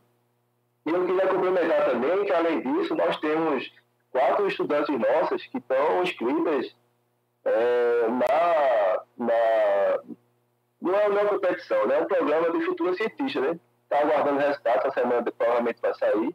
E aí são também, a gente sempre, sempre incentivando o, a pesquisa, é, o, o lado científico, para poder, porque assim, são talentos, né, como você disse, né? Porque um aluno meu não pode estar no AITA, no AITA da vida, né? No, no, no, no assim, a gente sempre né, levava a autoestima do estudante, saber que ele pode, basta querer lutar e estudar, que vão, realmente eles vão conseguir. Então, assim, os horizontes, os horizontes de visão, né? Não apenas é, ficar achando que terminou o ensino médio, vai ficar aqui, não. Tem várias possibilidades aí de poder é, ter sucesso da vida. É justamente. Quem sabe aqui a gente não tenha. E a gente tem que pensar grande, né? Quem sabe aqui no sai, Natácia, aqui um, um, prêmio Nobel de Física, a gente tem que pensar nas coisas boas. Nem que seja um prêmio Nobel de Física a nível nacional, internacional, esses alunos poderem participar de eventos internacionais a partir daquele que, daquilo que ele entende, né, daquela dedicação que ele tem, que está faltando ali, tem a noção das coisas, gosta, mas está faltando oportunidade. E os professores, sim, são essa ponte, são essa mão que dá oportunidade, né, principalmente nos lugares mais remotos. E quando digo remoto, aí você vê São Vicente, Macaparana, de vez em quando aparece aí um cientista, você, eita, ele era da escola X, da escola Y, eu vi ele todo dia, né, e ele está aí hoje, né, fazendo valer o seu nome e, e dando, sim, uma perspectiva melhor àqueles né, que também buscam também se espelhar em coisas boas. Isso é muito importante. Professor Vitor, muito obrigado por, pela participação aqui no nosso Fala Jadiel Paripense e até o próximo sábado, se amigo assim estiver disponível, com certeza. Muito obrigado, com certeza estaremos lá, estaremos é, com, novamente aqui. Só queria dar informação que o Brasil está jogando pelo Olímpico de, de vôlei masculino, está ganhando 2 7 a 0 contra a equipe do Catar, são sete equipes, ele vai disputar sete rodadas e aí classifica dois em cada grupo. Né? Então a seleção feminina classificou semana passada e agora vem a masculina. Isso é para a vaga do pré-olímpico, não é isso? É. Isso é o pré-olímpico para a vaga das Olimpíadas, não é isso? Sim, a pré-olímpica só classificam dois em cada grupo, são três grupos, são, são seis, e quem classificar vai pelo ranking mundial após a Liga das Nações ano que vem. Show de bola. Muito bem. Muito obrigado, obrigado a todos. Ok. Até a próxima. Ok, muito bem. Estivemos aqui no nosso professor Vitor, no, no, no, nosso programa Fala Jadiel, no quadro O Assunto é Esporte, Tássia Fernandes. A gente vai para um apoio cultural e daqui a pouco a gente volta rapidinho. É? A musical? Então pronto. Matheus está dizendo que é música, então quem manda aqui é Matheus, que é o nosso técnico aqui de Jadiel. É música, ninguém aguenta mais tanta conversa. Vamos embora escutar música para a gente relaxar, tomar uma aguinha. Daqui a pouco a gente volta, não sai daí não. Esse é o programa Fala Jadiel para Pense, programa que leva para você mais informação para formar a sua opinião. Fala Jadiel, pare e pense. Apoio Cultural com GESP. Consultoria, apoio e eficiência da tomada de decisões em gestão pública com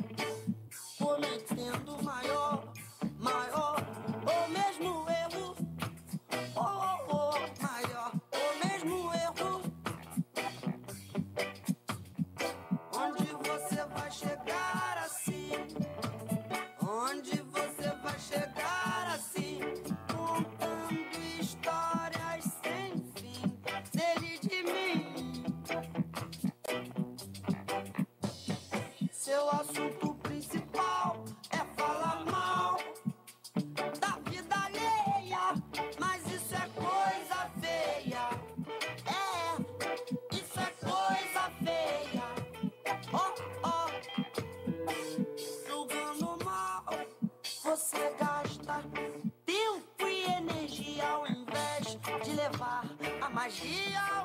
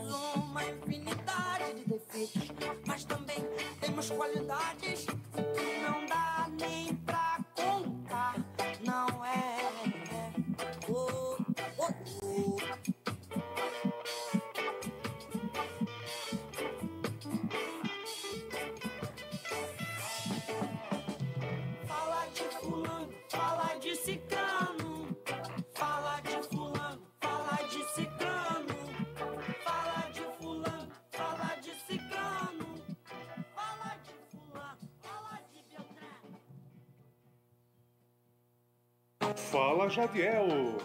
Pare e pense.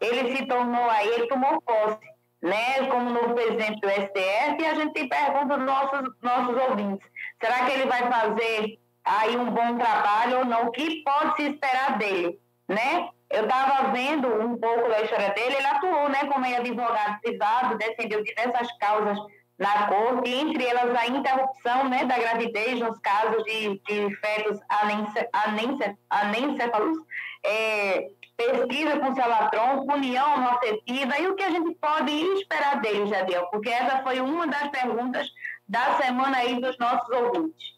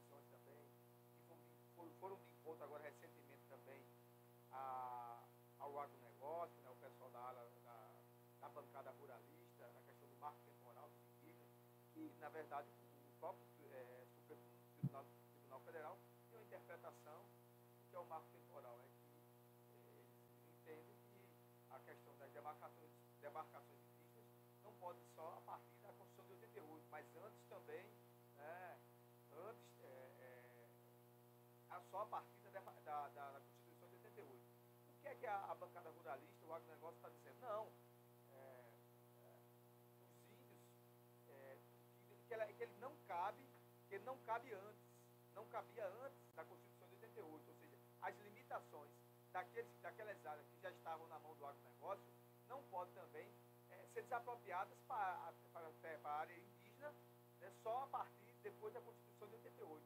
Antes não vale mais, o agronegócio diz não. E aqueles que já estavam lá, que podem ser sim demarcados para a área do agronegócio. E a Constituição só delimitou a partir de 88. Então aquilo que era do índio de 88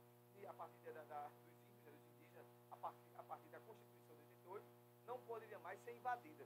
Agora, aquelas antes não, tinha, não se enquadrava, não se enquadrava pelo texto constitucional. Então essa é a grande guerra, né? Já os índios dizem, não, a gente tem direito, a gente já estava aqui, uma questão de justiça social, o índio já habitava, então essas outras áreas também são nossas. Então, se o agronegócio invadiu alguma área que era indígena antes da Constituição de 88, ela pode também ser, é, é, é, entrar em causa judicial para ser retomada. Então o STF disse que, que, que não, que não estabelecia marco questões também de, de falta de costumes, aborto, coisa e tal. Agora, uma palavra muito interessante do próprio Barroso foi o seguinte, né, Tassi? Ele disse, olha, naquilo que não for cláusula, cláusula pétrea, naquilo que não infringir cláusula pétrea, porque a cláusula pétrea constitucional, ela não pode ser modificada, ela não pode ser é, modificada. E a cláusula pétrea está muito instigada ali no artigo, artigo 5 da Constituição, e deixa muito claro na questão dos direitos das pessoas. O Congresso, sim, pode fazer modificações. Então foi uma palavra que ele deu ali para amenizar e equilibrar as coisas. É, Eu acho ele um cara muito legalista, muito constitucional, e entendo que ele vai ter um- uma, uma, uma diretriz agora como presidente do Supremo Tribunal Federal, como foi da, da, da aposentada agora da ministra Rosa Weber, as coisas. Mas a gente entende sim que a grande maioria eh, do STF hoje tem umas pautas eh, de, de, de prover e de estabelecer as concepções de não forem, não fossem, não, não sejam perdidos desde o início constitucional de 88. Então, as pessoas que. é, aí o Congresso tem uma ala, que é uma aula muito conservadora, uma aula de direita, de extrema direita, de direita de extrema direita e conservadora, né, que entende o, o- a questão do aborto mesmo. Se você lê a questão do que trata a questão do aborto, ele tem várias nuances, né? Como- é que a mulher pode, é, é, deve é, se entrar num procedimento como esse? São várias nuances, já, já decidiu, a questão é, é, uma situação uma anomalia que corra risco tanto a, a- o embrião como a, a, a mãe, uma menor. Então tem muitas coisas que devem ser questionadas, devem ser buscadas para saber o sentido da saúde pública também, da saúde daquele que, é mulher, da saúde daquela que é mulher, que está passando por um momento terrível. Então, senão, e também, e também preservando o direito, se a mulher diz, eu quero ter, esse direito também está preservado. Se você for ler direitinho, diz, olha, ela não quer abortar, ela quer ter a criança. Esse direito também é preservado. Né? É, não é chegar assim, ó, vamos. Porque muitas vezes dá a entender que vai abortar todo mundo. Não é desse jeito. Né? Mas sim, né, tem a aula, a aula é, da questão da bancada evangélica também, que acha que a partir de sair vai ser um. o Deus nos acuda,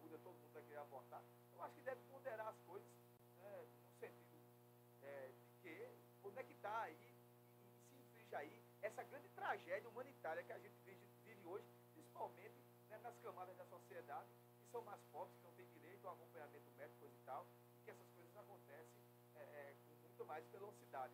Então a, a, a mão do governo tem que estar para proteger, proteger tanto aquele que entende que ali vai correr o risco de vida, né, logo nos seus primeiros dias, e também proteger aquele que não, eu quero ter minha criança, eu quero que alguém me ajude. Né?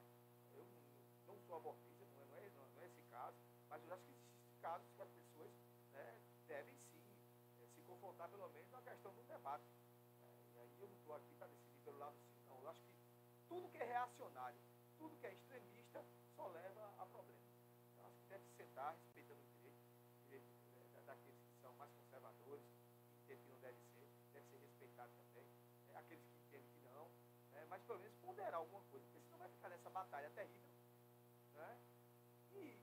só, e deixar bem claro que numa decisão como essa, se o Congresso decidir por não criar lá um dispositivo de, de não, de, de não ter esses dispositivos para a questão do aborto, isso aí sim, é, o STF não pode mostrar inconstitucionalidade, porque não é causa pétrea.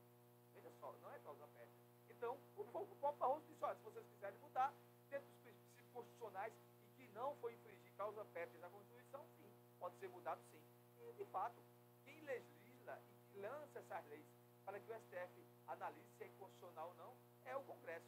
Agora, essa, essa, essa participação muito grande em decisões da sociedade, que o STF todo dia está lá, isso foi por conta e por culpa dos próprios eh, legisladores, dos, dos próprios parlamentares, que deixaram sim o STF tomar conta de tudo. E agora estão reclamando, porque não tratou das coisas sérias do país, do- os projetos sérios do país. E aí fica aí todo mundo questionando por quê? Porque na inércia, na inércia, na vacância, ou seja, naquilo que é o ato de fazer, né, que era obrigatório, da, do Congresso Nacional não fez, o STF teve que dizer e dar o um norte. Aí agora está todo mundo assustado. Então, esse, por isso que eu estou o STF manda em tudo. Manda porque né, os parlamentares, os legisladores constitucionais, né, o Congresso Nacional, no caso, no âmbito federal, não tocou nos assuntos e foram buscar necessárias para o país. Agora, quando se falava é, em orçamento secreto e, e coisas que são absurdas, que não melhora, que não melhora em nada a, a, a vida dos brasileiros, eles não, não davam nem atenção. E aí surgiu né, esse protagonismo, surgiu esse protagonismo do STF por causa da inércia e da vacância dos parlamentares. Né? E aí cabe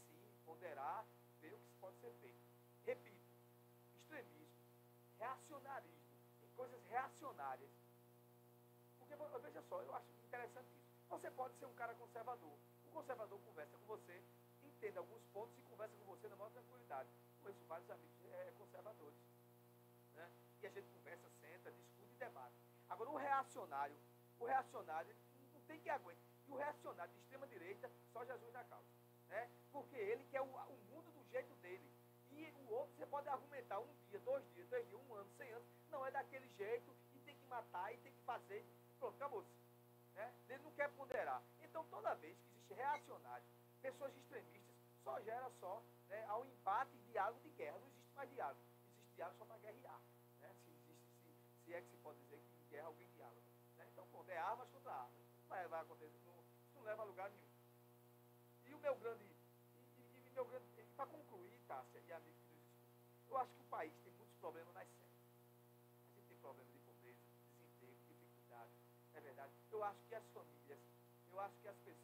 devem, o Estado deve, deve se limitar a gerar segurança, emprego, educação, saúde. Isso é que deve se limitar aquilo necessário. E a vida das pessoas, cada um faça né, dentro do direito que o Estado deve preservar do como você acha que deve ser legal. Desde que ela não seja ilegal. Desde que ela não seja ilegal. A vida e, a falta de costumes, toda vez que o Estado de direito, ou qualquer concepção de direito ou de esquerda, começa a fazer intervenções em pauta de só dá problema, só dá problema. Que você quer impor o seu modo. Só que o seu modo, muitas vezes, não me atrai, não me convence. Então, o Estado, né, quando eu digo o Estado, a nação, aquilo que se fala sobre nação, né, que se entende sobre o, o, a, a, concepção né, do nascimento né, constitucional de um Estado, né, de uma nação, deve sim preservar o direito das pessoas de fazer as suas escolhas. E ele deve ter a obrigação, a obrigação cuidar das pessoas naquilo que é necessário para melhorar a sua vida. Deve ser assim, deve ser assim. Quando entra em pauta de costumes, quando entra em pauta de costumes, a gente só vê aí esse debate aí que não termina nunca, essa coisa infernal, e as pessoas com, têm muito mais problemas para resolver. Né? Problema para pagar suas contas, para arrumar um emprego, o aluno quer estudar para ver se consegue um emprego depois que se formar. Né? A dona de casa quer que sua família esteja bem, na concepção de poder ter sua alimentação de manhã, de tarde, de noite, né? ter um emprego ter honra de cuidar da sua família, de poder dar um ensino melhor a ela. Essa sim é os anseios da sociedade, de ter uma vida tranquila. E não está vendo né, o Estado brasileiro, é, é, é a, justiça brasileira, ou parlamentares querendo impor alguma coisa que para, para uns é bom, para outros é ruim, então vai chegar em lugar nenhum. Então o Estado brasileiro, no meu entendimento, tem que se ater né, e se limitar a defender o cidadão brasileiro nas suas demandas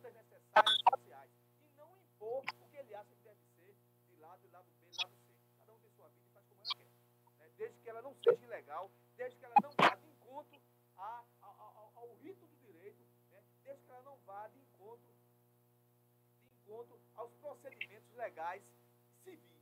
Né? Você não pode ver na ilegalidade fazer atos, né? atos de anomalia, atos de ilegalidade. Mas isso sim.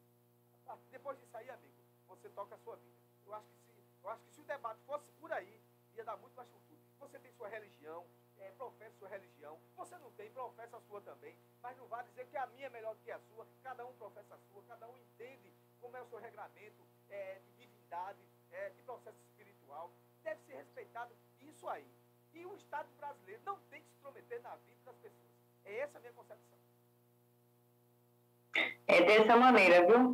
Já vem agora vamos falar a respeito de Pernambuco, né? É, tem que parabenizar a governadora Raquel, né? Porque aí não sei quando vai começar, mas vai começar aí né, a, a consertar as estradas também aí, né, ela vai restaurar lá o Hospital da Restauração. Parabéns para ela, mas a gente quer ver né, acontecendo, né? Mas só que você aí estava falando de desemprego, eu não posso deixar de falar essa pauta. Em um cenário de desemprego elevado, a, o governo de Raquel Lira, né, ela freou aí, Jadiel e amigos ouvintes, a concessão de incentivos fiscais para a atração de novas indústrias aqui para o Pernambuco. E isso acarreta em quê? Acarreta falta de desemprego, falta de renda, né? E infelizmente ela freou isso daí e fora, né? Já teve várias reuniões que não houve reuniões e nenhum pedido de desculpa e nem desmarcação houve. Infelizmente.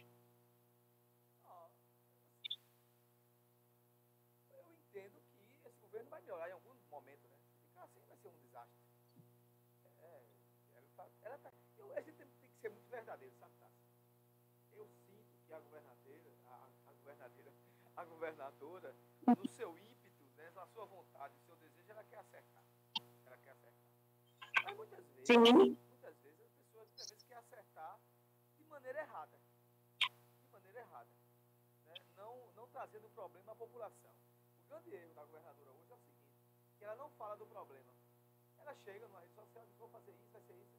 Mas ela não discute os grandes problemas que a gente está vivendo. Não é? Semana, disseram a semana que ela anunciou lá, lá em Carpina, com o Antônio Moraes, que foi votado aqui na, na região, a, a estrada até 89, coisa e tal. Aí assinaram, ó, não sei o quê, pronto, já botou. Sim, cara, então, você, a, a população, a população não aguenta mais isso. A população, sabe o que ela quer? Um gestor diz, olha, vamos fazer isso aí, amanhã comece. Ah, já está aqui assinado. Bicho, o Câmara assinou 200 horas de serviço dessa porcaria aqui não fez. Se Raquel não fizer, é o fim do mundo. Porque o prefeito votou nela, é, é, o prefeito atual daqui do centro votou nela, o prefeito lá de Macaparana votou nela, o prefeito prefeitos do mundo votaram nela no segundo turno. Aí essa é a grande verdade. Não é? E não vai fazer essa porcaria. Você chega e saiu, caiu da cadeira, não foi? então, o que é que- aí chega lá, assina papel. Não, poxa vida. Essa porcaria já tinha sido feito 10 horas de serviço no outro governo. Paulo Câmara toda semana anunciava que ia fazer essa estrada. A estrada, quando terminou, já começou a ser esburacada. A maior vergonha, Sim. a maior vergonha dos últimos 10 anos porcaria da PO89, nessa região da gente. Aí tá aí, entendeu? Ainda bem aí que a prefeitura passou a maquinazinha, deu uma melhorada, tá bom passar de novo, porque quando chove esburaca novamente, né? Caiu alguma água, coisa e tal. Mas aí fica anunciando um de.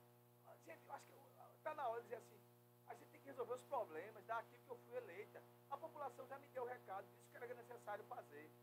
Os anúncios são importantes. Essa questão de isenção de imposto é muito importante para atrair mais investimento. É, Paulo Câmara já fazia isso também, é uma coisa boa. São coisas inte- é, interessantes e que isso cresce o nosso Estado. Eu tenho, tenho para mim, dentro dessa concepção, vai gerar mais emprego para as pessoas, isso é importante. Né? Mas acontece o seguinte, que a gente tem também tratado os assuntos que se perpetuam, os assuntos que se perpetuam, os problemas que se perpetuam e a gente não vê solução. Essa semana também anu- anunciou aí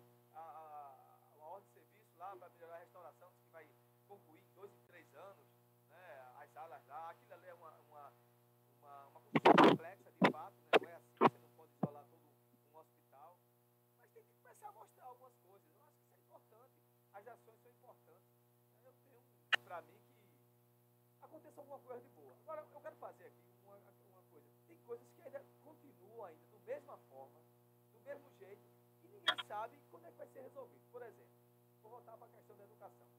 As escolas do estado de Pernambuco, até o grande momento, não receberam um centavo, que são repasses que são feitos da unidade executora. O governo anterior, cada três meses mandava. Tem escolas aí, a escola aqui do Eremeu fica comprando aqui, não tem nem como comprar mais papel higiênico, é, produtos de limpeza e manutenção. Porque é com aquele dinheiro que eles recebiam e para manter as escolas. Então já fazem 10 meses que as escolas do estado de Pernambuco, quando eu digo as escolas do estado de Pernambuco, se enquadra aqui o EREI, não recebe um centavo. Um centavo para sua manu- manutenção. E ninguém sabe que mistério é esse, que até hoje não foi resolvido. E não tem perspectiva e ninguém diz nada. A questão da merenda escolar continua a mesma tragédia. Você acha que aquele problema que houve na escola do almoço foi resolvido? Não foi. Eu tenho informação e continua tudo do mesmo jeito. Péssima qualidade. Os problemas só. Aí fica dando respostazinha à imprensa, mas não resolvem. Não resolvem. Aí, poxa, é aquela coisa. Muito bom que se busque novas intervenções, novos projetos, novas áreas de investimentos para Pernambuco. Mas é aquela coisa. Veja só como é a história. Eu tenho uma casa que eu vou varrer minha casa. Você é dona de casa, sabe disso. Eu varro casa também, O que é que acontece? Eu vou varrer primeiro a cozinha e a antessala. E vou deixar a sala suja. Resolvi alguma coisa? Não. Tem duas partes livres. Ah, e, aqui, e a, a sala vai continuar suja.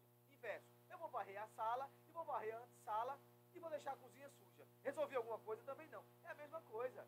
É muito bom que aconteça isso. Mas vamos cuidar daquilo que, que até agora não aconteceu. E que a, que a população o seu voto de confiança para mudar a segurança pública, saúde e educação. É simples assim. Então, espero que essas coisas comecem a acontecer.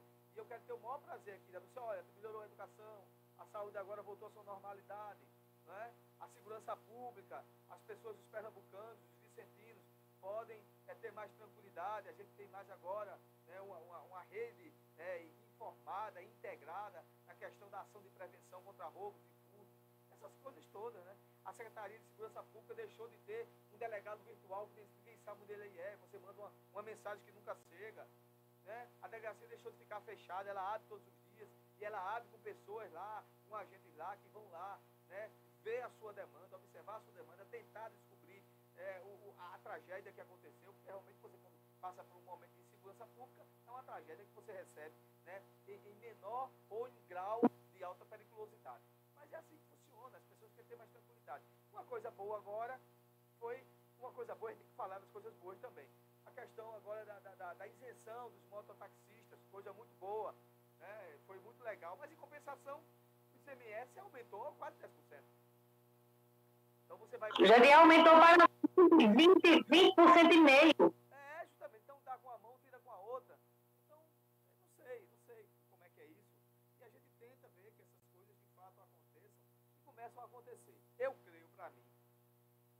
Está há três anos, há, três anos, não, há três meses para acabar o, primeiro, o ano 2023.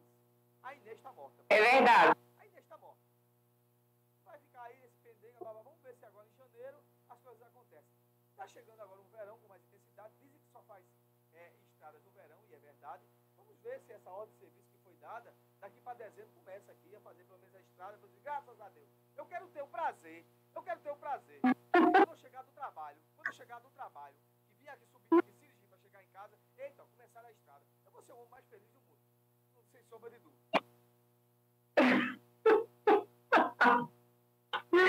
tem que rir, viu? Tem que rir. Falando a respeito do ICMS, né, a gente estava aqui, a gente estava pergunta aqui de um ouvinte dizendo, né? Fala, vocês já falaram, fala do ICMS novamente, que isso só está iludindo a cabeça do povo, né? Muitas pessoas têm carro e moto, outras pessoas não têm. Né? Isso, e, isso, e o que a gente vê, Javier, é que isso está na, na, na mente das pessoas. As pessoas não estão sendo mais bobas, entendeu? Como era, não. As pessoas estão civis.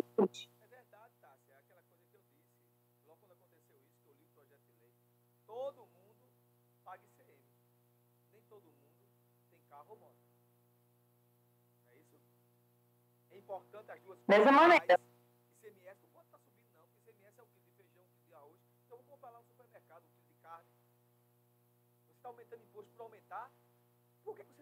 Qual foi a motivação? Ah, para mim a motivação está bem clara. Eu vou perder receita aqui no IPVA, mas vou colocar no ICM. Você está o quê? ICM, e na prateleira do supermercado você está tirando as pessoas mais pobres, e, que mais, e das ricas também, das pessoas que têm mais condições também. Mas quem mais compra, é, é, é, quem mais compra cesta básica, é, é, produtos de primeira necessidade, que está no supermercado, isso dói mais naquele que é assalariado. Pessoas ricas, claro, tem assalariadas, né, os profissionais, profissionais, comerciantes, é, comerciários, gente que, tra é, que trabalha no setor rural, trabalhadores rurais, agricultores, entendeu? de menor capacidade, pessoas que tem lá, que tem, é autônomo, que vende alguma coisa na rua, uma, uma carrocinha de cachorro quente, é, de cachorro quente né, o espetinho, né, o cara que tem um, um pequeno negócio, isso vai doer mais para ele. Então, quando, peraí. Sim.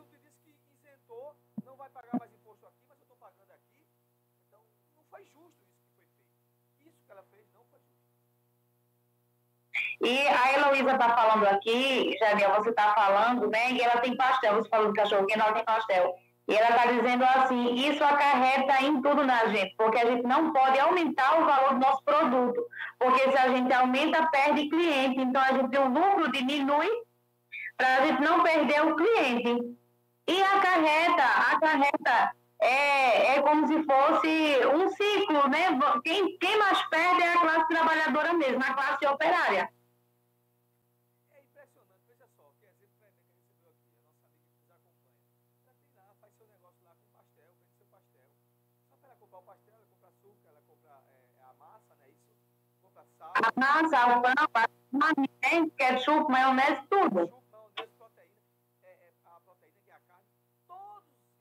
Falando, eles são acometidos por ICM. Os Sim. têm que repassar esse valor porque o ICM aumentou. Logicamente vai aumentar também pra, e ela vai ter que fazer o, o mesmo pastel, a mesma qualidade, diminuindo a margem de lucro, muitas vezes está empatando. Por causa de um ato que você queria agradar. Os outros estados, deram e acabou. Não tiraram com a mão para dar na outra, não. É isso que a gente fiquei revoltado com isso. Fiquei revoltado com isso. Sim. E tem pessoas que entendem, não não estão entendendo. Eu estava conversando com um amigo comerciante aqui de São Vicente, disse, poxa, eu comprava aí a charca tanto, estava vendendo aí a 33, 35, vou ter que vender a 37, 38, porque agora chegou aqui mais caro por causa é, do translado do ICMS, que paga na nota. Sim. Entendeu? Então já aumentou. Realmente é, é- é- são coisas que refletem no dia a dia do nosso bolso, no dia a dia da dona de casa, do trabalhador, né? das pessoas que precisam, e de todos, porque todo mundo se alimenta, todo mundo compra. Todo mundo compra alimento. E aí eu repito, e uma coisa, uma, uma situação como essa, ela reflete mais, né? E ela impacta mais justamente naquele que é assalariado, que tem ali tudo organizado, só pode gastar isso, coisa e tal. É uma vergonha. E não é só no alimento, né, Jadiel? É em tudo. É em tudo, né? É de uma borracha que você comprar o seu filho para a escola, até um tênis que você compra, até um mercado, uma sandália que você compra. É em tudo, infelizmente, né? Mas a, a última pauta sobre a governadora, né? Ela aí, a Raquel, ela teve aí uma garantia de empréstimo, Jadiel, e um bilhão de reais para a Compesa, viu? Com esse projeto de relatório, desse relatório aí, por Fernando Freire, né? O, governa, o governador, o ex-ministro Jarbas Vasconcelos saiu, né? E você aí agora por esse Fernando Freire, o ex-senador, isso, o ex-senador Jarbas, né? Agora foi feito por esse Fernando Freire. E ela aí teve essa garantia de empréstimo. Oi? Do ex. Isso. E teve aí, agora ela tem também um bilhão de reais aí para a Compesa, né? Será que vai fazer alguma coisa ou a gente vai ficar esperando também?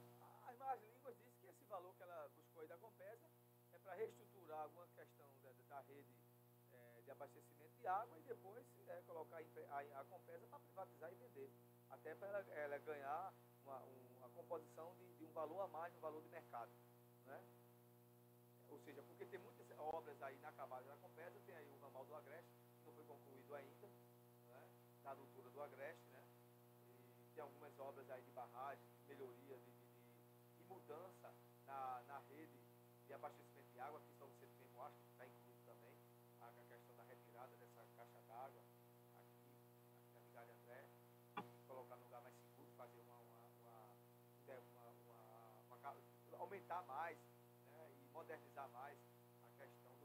de água, né, mudar também a concepção também da rede, da rede de abastecimento, então essa coisa toda aí, não só aqui como também nas outras cidades, dizem que é para isso. E depois que isso aí estiver equilibrado, eh, vai sim ser colocada autorização na Assembleia para a questão da sua privatização e nesse processo de pri- de privatização alavancar mais o preço, o preço inicial de venda, da questão do leilão da Compesa.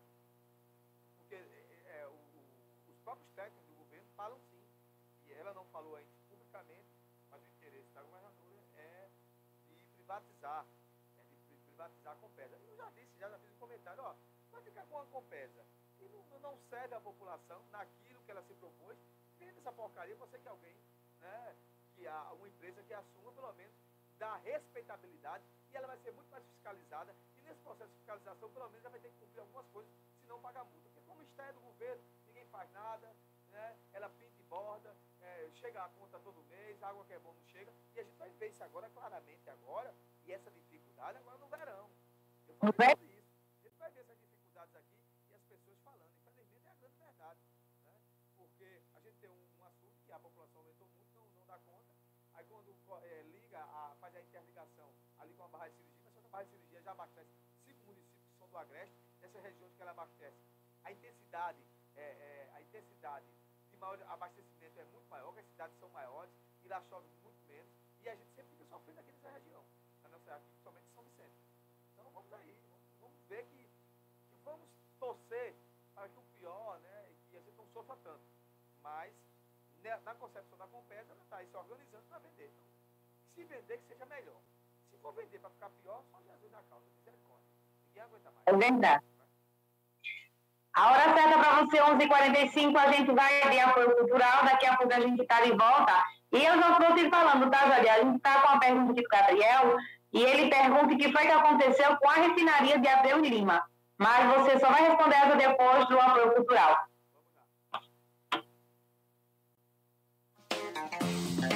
Fala Jadiel, pare e pense. Apoio Cultural com GESP. Consultoria, apoio e eficiência da tomada de decisões em gestão pública com GESP.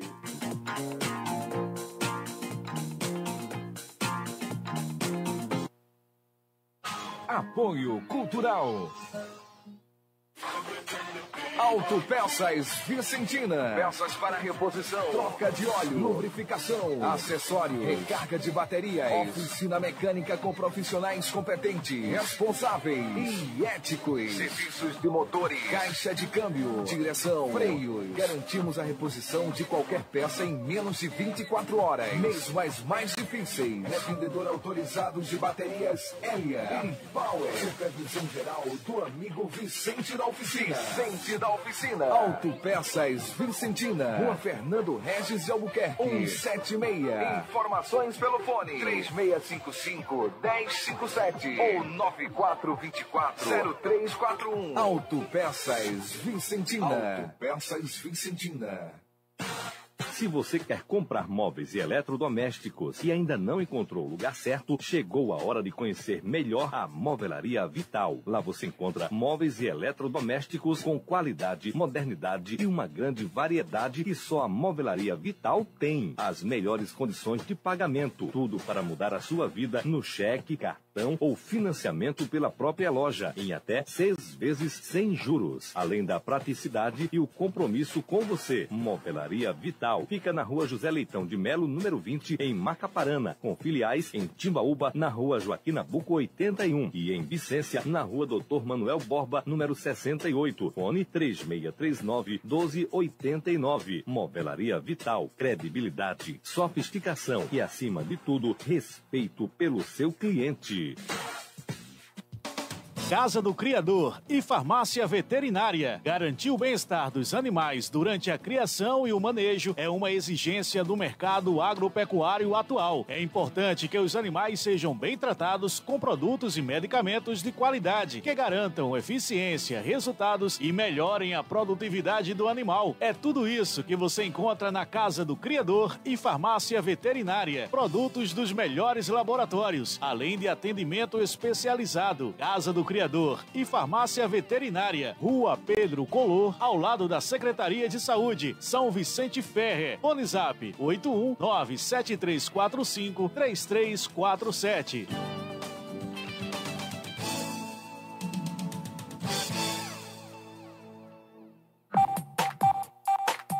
Atenção! Esse recado é para você que adora navegar na internet. Vivemos numa época em que as pessoas buscam objetividade e informações rápidas. Para isso, você precisa do melhor provedor de internet, m.com. Trabalhe, estude, divirta-se, jogue, aprenda algo novo e diferente. Ouça suas músicas preferidas e assista seus filmes e séries favoritos sem travar. É internet em alta velocidade para navegar e baixar tudo. Não perca tempo. Temos planos especiais. 50 mega por 50 reais. 100 mega, 60 reais. 300 mega, 70 reais. 400 mega, 80 reais. M.com. Endereço: Rua Pedro Color, ao lado da Secretaria de Saúde. São Vicente Ferre, Pernambuco. Fone Zap 0800 081 6564.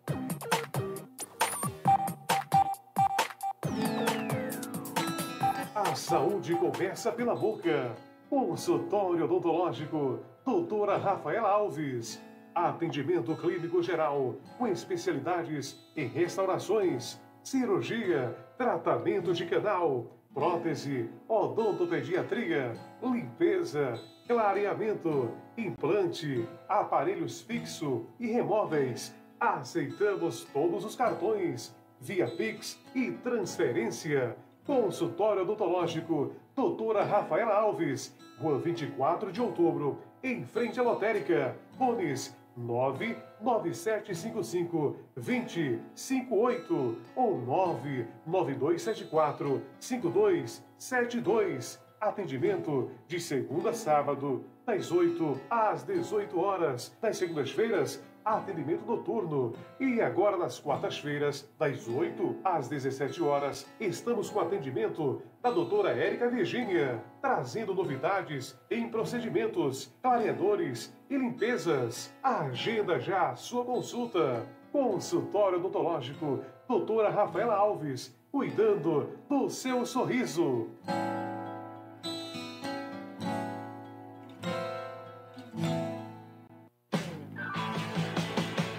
Instituto Adelino Silva. Aulas para a vida. Valores para sempre. Matrículas abertas. Do maternal ao nono ano. Participação em concursos municipais, nacionais e internacionais. Acompanhamento psicológicos. Ambiente limpo, organizado e com salas climatizadas. Atendendo a todas as regras e protocolos de saúde e segurança. Formação de pequenos escritores. Aulas de inglês desde a educação infantil. Laboratório de informática com ensino aplicado, matemática prática com materiais concretos, diversidade eventos internos e oficinas artísticas, balé, xadrez e música. Rua Sebastião Regis, número 12, fone 991 21 47 99, São Vicente Ferre, Pernambuco. Não perca a oportunidade e faça já a matrícula do seu filho. Instituto Adelino Silva, aulas para a vida, valores para sempre. Escola pra gente aprender. Respeito com os amigos, a gente deve ter. Apoio Cultural. Atenção, cliente amigo, na hora de comprar, Varejão Muniz é o seu lugar. Aqui tem tudo que você procura. Tem açougue, frutas e verduras. Tem lanchonete e tem padaria. Venha fazer economia. Venha o Varejão Muniz. Faça suas compras com sucesso. O Varejão Muniz. Esse é o lugar certo. Varejão Muniz, padaria, açougue, frutas, verduras, legumes, bebidas e muito mais. Varejão Muniz, o seu supermercado. Varejão Muniz. Fala Jadiel, pare e pense. Apoio Cultural com GESP. Consultoria, apoio e eficiência na tomada de decisões em gestão pública com GESP.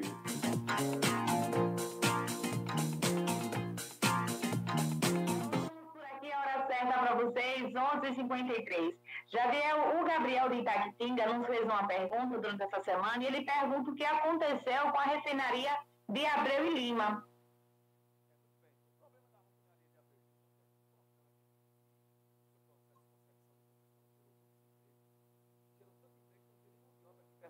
Da Bahia, de São Paulo, todos os lugares viviam ali. E depois houve um processo de desmobilização. Em 2015, suspeito foi 2015, tinham sido concluído o, prime, o primeiro trem né, de, para o processo de, de, de, de, refino. Só, só refino uh, de óleo diesel. Faltava né, isso, a conclusão do, do, do trem 2. Só que para essa conclusão do trem 2 tem que a, aumentar ali can, é, o canal lá, de fazer uma duplicação do canal para chegar a superpetroleiros. Enfim, então isso ficou paralisado. A, a, a refinaria Belima ficou operando quase deficitariamente. Tanto é que no governo Bolsonaro ela chegou a ser, entrou no lote, no lote de refinarias para serem privatizadas.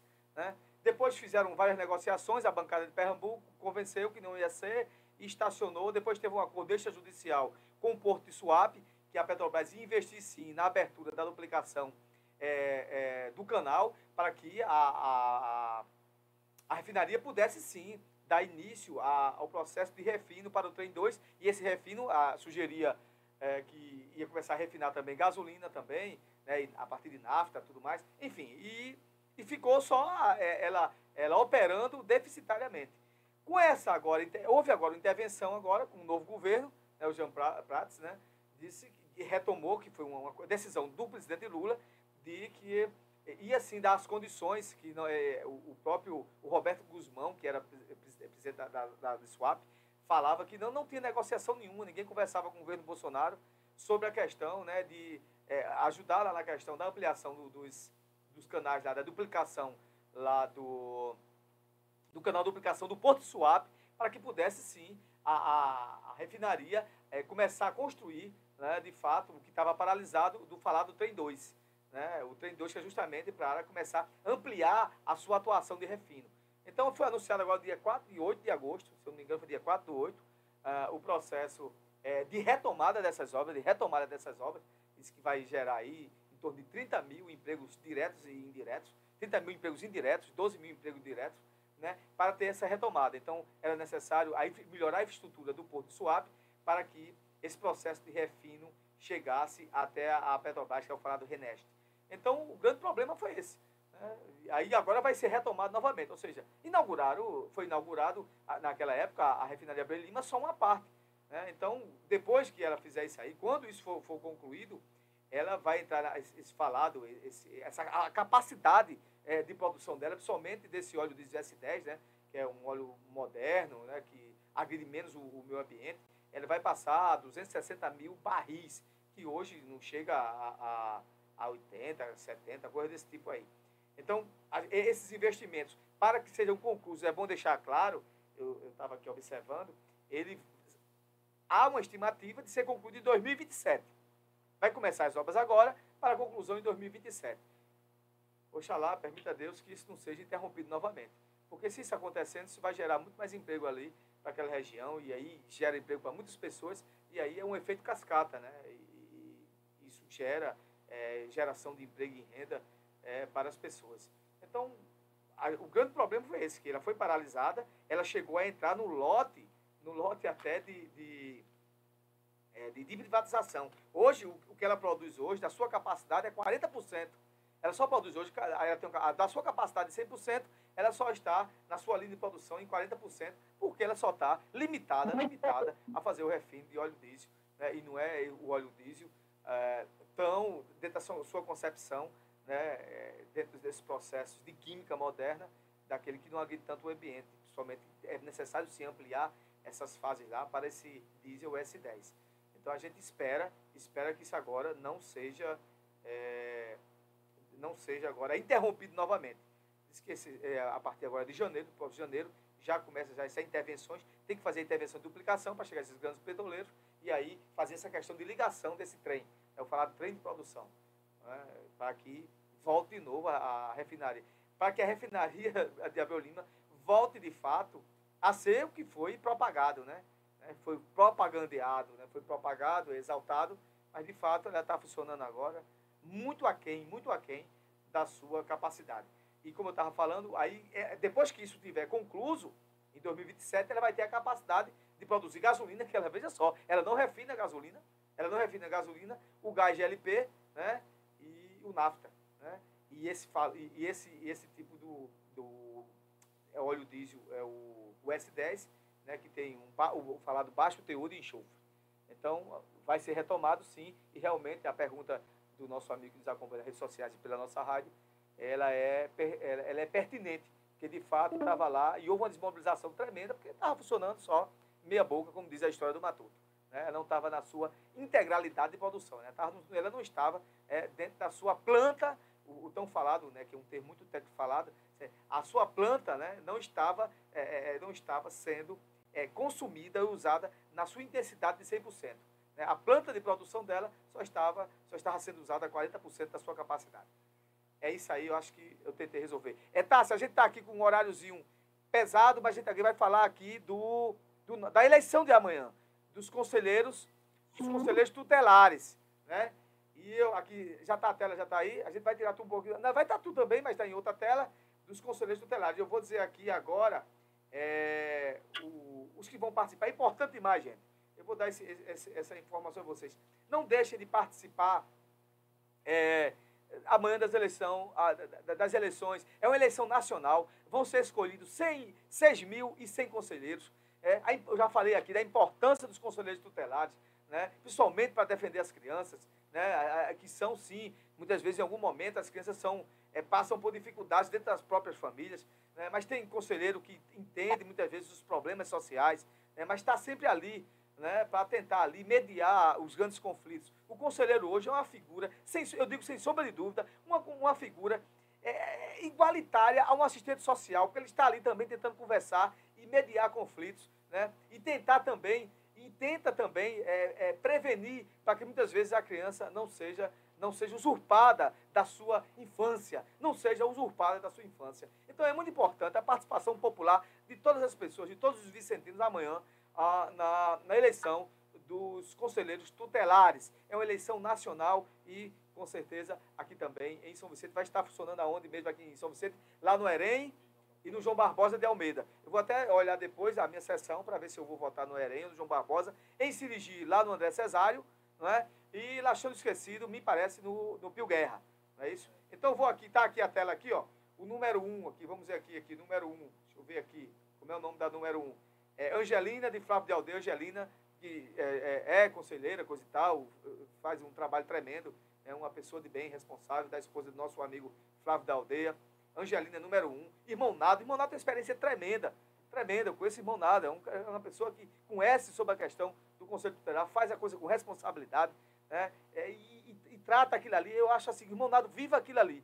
E ele fica feliz quando é, resolve algumas situações conflitos familiares, a questão da infância, né, da, da questão dos direitos retirados da criança, tem uma, uma, uma, uma, profundidade sobre o assunto. Irmão Nado, que já foi conselheiro várias vezes, né, e está aí também concorrendo. Edilza, número 3, Aline, é, Mari, Aline de Marianinho, né, que é a filha do nosso amigo Marianinho, número 5. Aline é uma pessoa também é muito, que tem uma compreensão também muito bem das coisas, uma pessoa integrada, estudiosa, né, tem uma visão social diferenciada, é lá de Sirigi. Né, a Aline é gente boa, conheço ela demais, já tive a oportunidade de conversar várias vezes com ela. Tem Jerusa, número 7. Nossa amiga Marli da Rádio aqui, número 9. Marli da Rádio, número 9, uma pessoa de bem também, é co- conhecedora também sobre as questões sociais, coisa e tal. E vai ser uma oportunidade, se, ela, se as pessoas observarem isso. Está concorrendo pela primeira vez. Cleane, número 10 também. Juliana, número 12. Elisandra, 14. Né? É, Márcia de Seu Honorato, número 15. Pastor Jocélio, número 17. Está aqui, Pastor Jocélio. Esther Borges, é, é, é, Esther Borges é a filha de irmão Borges. Né? Esther Borges eu conheço, Esther sim. É isso. E no número 19, Marcos Pedrosa. Marcos Pedrosa. Então está aqui a lista aqui, você ouvindo aqui na nossa tela aqui, a- aqui do, do nosso Fala Jadiel Paripense. Vocês é, observem aqui, direitinho aqui, como é que está aqui, ó, o nome de cada um, o número de cada um. Escolha amanhã. Você pode escolher até três. Não é isso, doutor Anthony e doutor Matheus? Pode escolher até três. Vocês escolham, escolham com, com- com- observem aquelas pessoas que falaram, acho que eles falaram aqui na rádio algumas vezes durante aqui a nossa programação, né? Da, daqueles que foram lá e, e expor por que queriam, por que querem ser conselheiros tutelares, escolha o seu melhor, você tem o direito de escolher até três candidatos. A votação amanhã é como fosse uma votação normal, dentro do processo eleitoral vai de 8 às 17. Não é isso que eu estou falando? Tá certinho? Então pronto. Então vocês escolham, né, procurem saber. Nas redes sociais, com certeza, lá nas páginas acho que institucionais da prefeitura, está dizendo os locais de votação dos conselheiros também. Até se você qualquer dúvida, pergunta ao conselheiro, onde é que eu vou votar? Meu número do título é esse. Ele vai, deve ter lá uma listazinha, uma listazinha né, daquela da sessão para referendar em qual escola você vai votar. Então participe amanhã, é um ato de cidadania, um ato, um ato de cidadania, né, de você participar também do processo de escolhas dos nossos conselheiros tutelares. Tássia, estamos terminando, minha rainha, manda as ordens. Estamos terminando, esse mês de setembro também está indo embora, né, Jadiel? Amanhã é de outubro, que venha ser um mês abençoado, né? Venha ser um mês aí de bênçãos e vitórias, né? Que a, que a gente deseja para nós e para todos, não é verdade? Gente, fique com Deus, ótimo final de semana. Segunda-feira estaremos notícia do meu dia, logo após o Leão Medeiros no comando geral, tá certo? Amanhã votem consciente, né? A gente sabe que os conselheiros tutelares, eles têm aí uma, um, ponto, né, Jadiel, de responsabilidade muito grande. Então, votem consciente, porque eu já tive próximo, já fui próximo de pessoas que foram e são conselheiros tutelar, e a gente sabe que não é fácil lutar pelos direitos dos adolescentes e das crianças, né? Precisa-se ter muito sangue frio viu? Para você lidar com certas situações. Então, votem consciente, tá bom? Ótimo sábado, ótimo domingo, até segunda-feira, se Deus quiser. Já deu, nós nos encontramos sábado, se Deus quiser, não é verdade? Junto com os meninos aí também, no programa Fala Jadiel, pare e pense. E continue, gente, mandando as mensagens, continue mandando aí as perguntas de vocês. E a gente está aqui mesmo para fazer o melhor programa para vocês. E como eu sempre digo, né? Se beber não dirija, se dirigir não beba. Fique com Deus e fui! É isso aí, a nossa Taça Fernandes, do nosso programa Fala Jadiel Pare e Pense. Gente, acabou o programa. Muito obrigado pela sua audiência aí na nossa Rádio Capari Mirim, nossa âncora de rede 87,9 FM. Fique conosco aqui, acompanhe nossa programação durante toda a semana e você já sabe, daqui a pouco nosso programa vai estar na íntegra, você que perdeu o nosso programa, vai estar na íntegra nas redes sociais do YouTube, do TikTok, uh, do Instagram, uh, Facebook, vai estar tudo lá no Facebook do Fala Jadiel, também da Rádio Capari Mirim, do blog do Jadiel também. E durante a semana, todos os cortes do Fala, você vai observar lá que aquele assunto que é importante para você, toda noite, a partir de 19, 19 horas, 19 10, você vai estar lá nos escutando. Na quarta-feira vai estar o comentário do Jadel Lopes no programa, no programa do nosso amigo irmãozinho Leon Medeiros. E não esqueça, durante toda a semana também nós temos o, também o Jadiel React, né? o Fala Jadiel React, né? aquilo que a gente observa como que é de grande relevância para a sociedade, a gente pega, fala e dá nosso comentário. Não esqueça, não esqueça. Estamos sempre nas redes sociais e estamos à sua disposição. Sempre que você tiver alguma coisa para perguntar, vai lá no nosso Fala Denúncia, né? tem o nosso telefonezinho aí na, na tarde aí nos créditos. Observe, manda alguma pergunta. Obrigado pela sua participação. Eu a amo como vocês participam. Obrigado a todos que realmente tiraram esse tempo para acompanhar conosco. E, como o Tásia falou, um grande sábado, um grande domingo. Amanhã não esqueça novamente, não esqueça lá de votar dos conselheiros tutelares. E você já sabe, você já sabe o nosso lema. Porque nossa voz não silencia. Sabe por quê? Porque a luta não para. Deus abençoe a todos e ao próprio, até o próximo sábado no programa Fala Jadel Para Imprense. Um grande abraço ao pessoal da técnica aí. E vamos embora. No próximo sábado estaremos aqui com a graça do nosso Senhor Jesus Cristo. Um abraço. Porque a luta não para.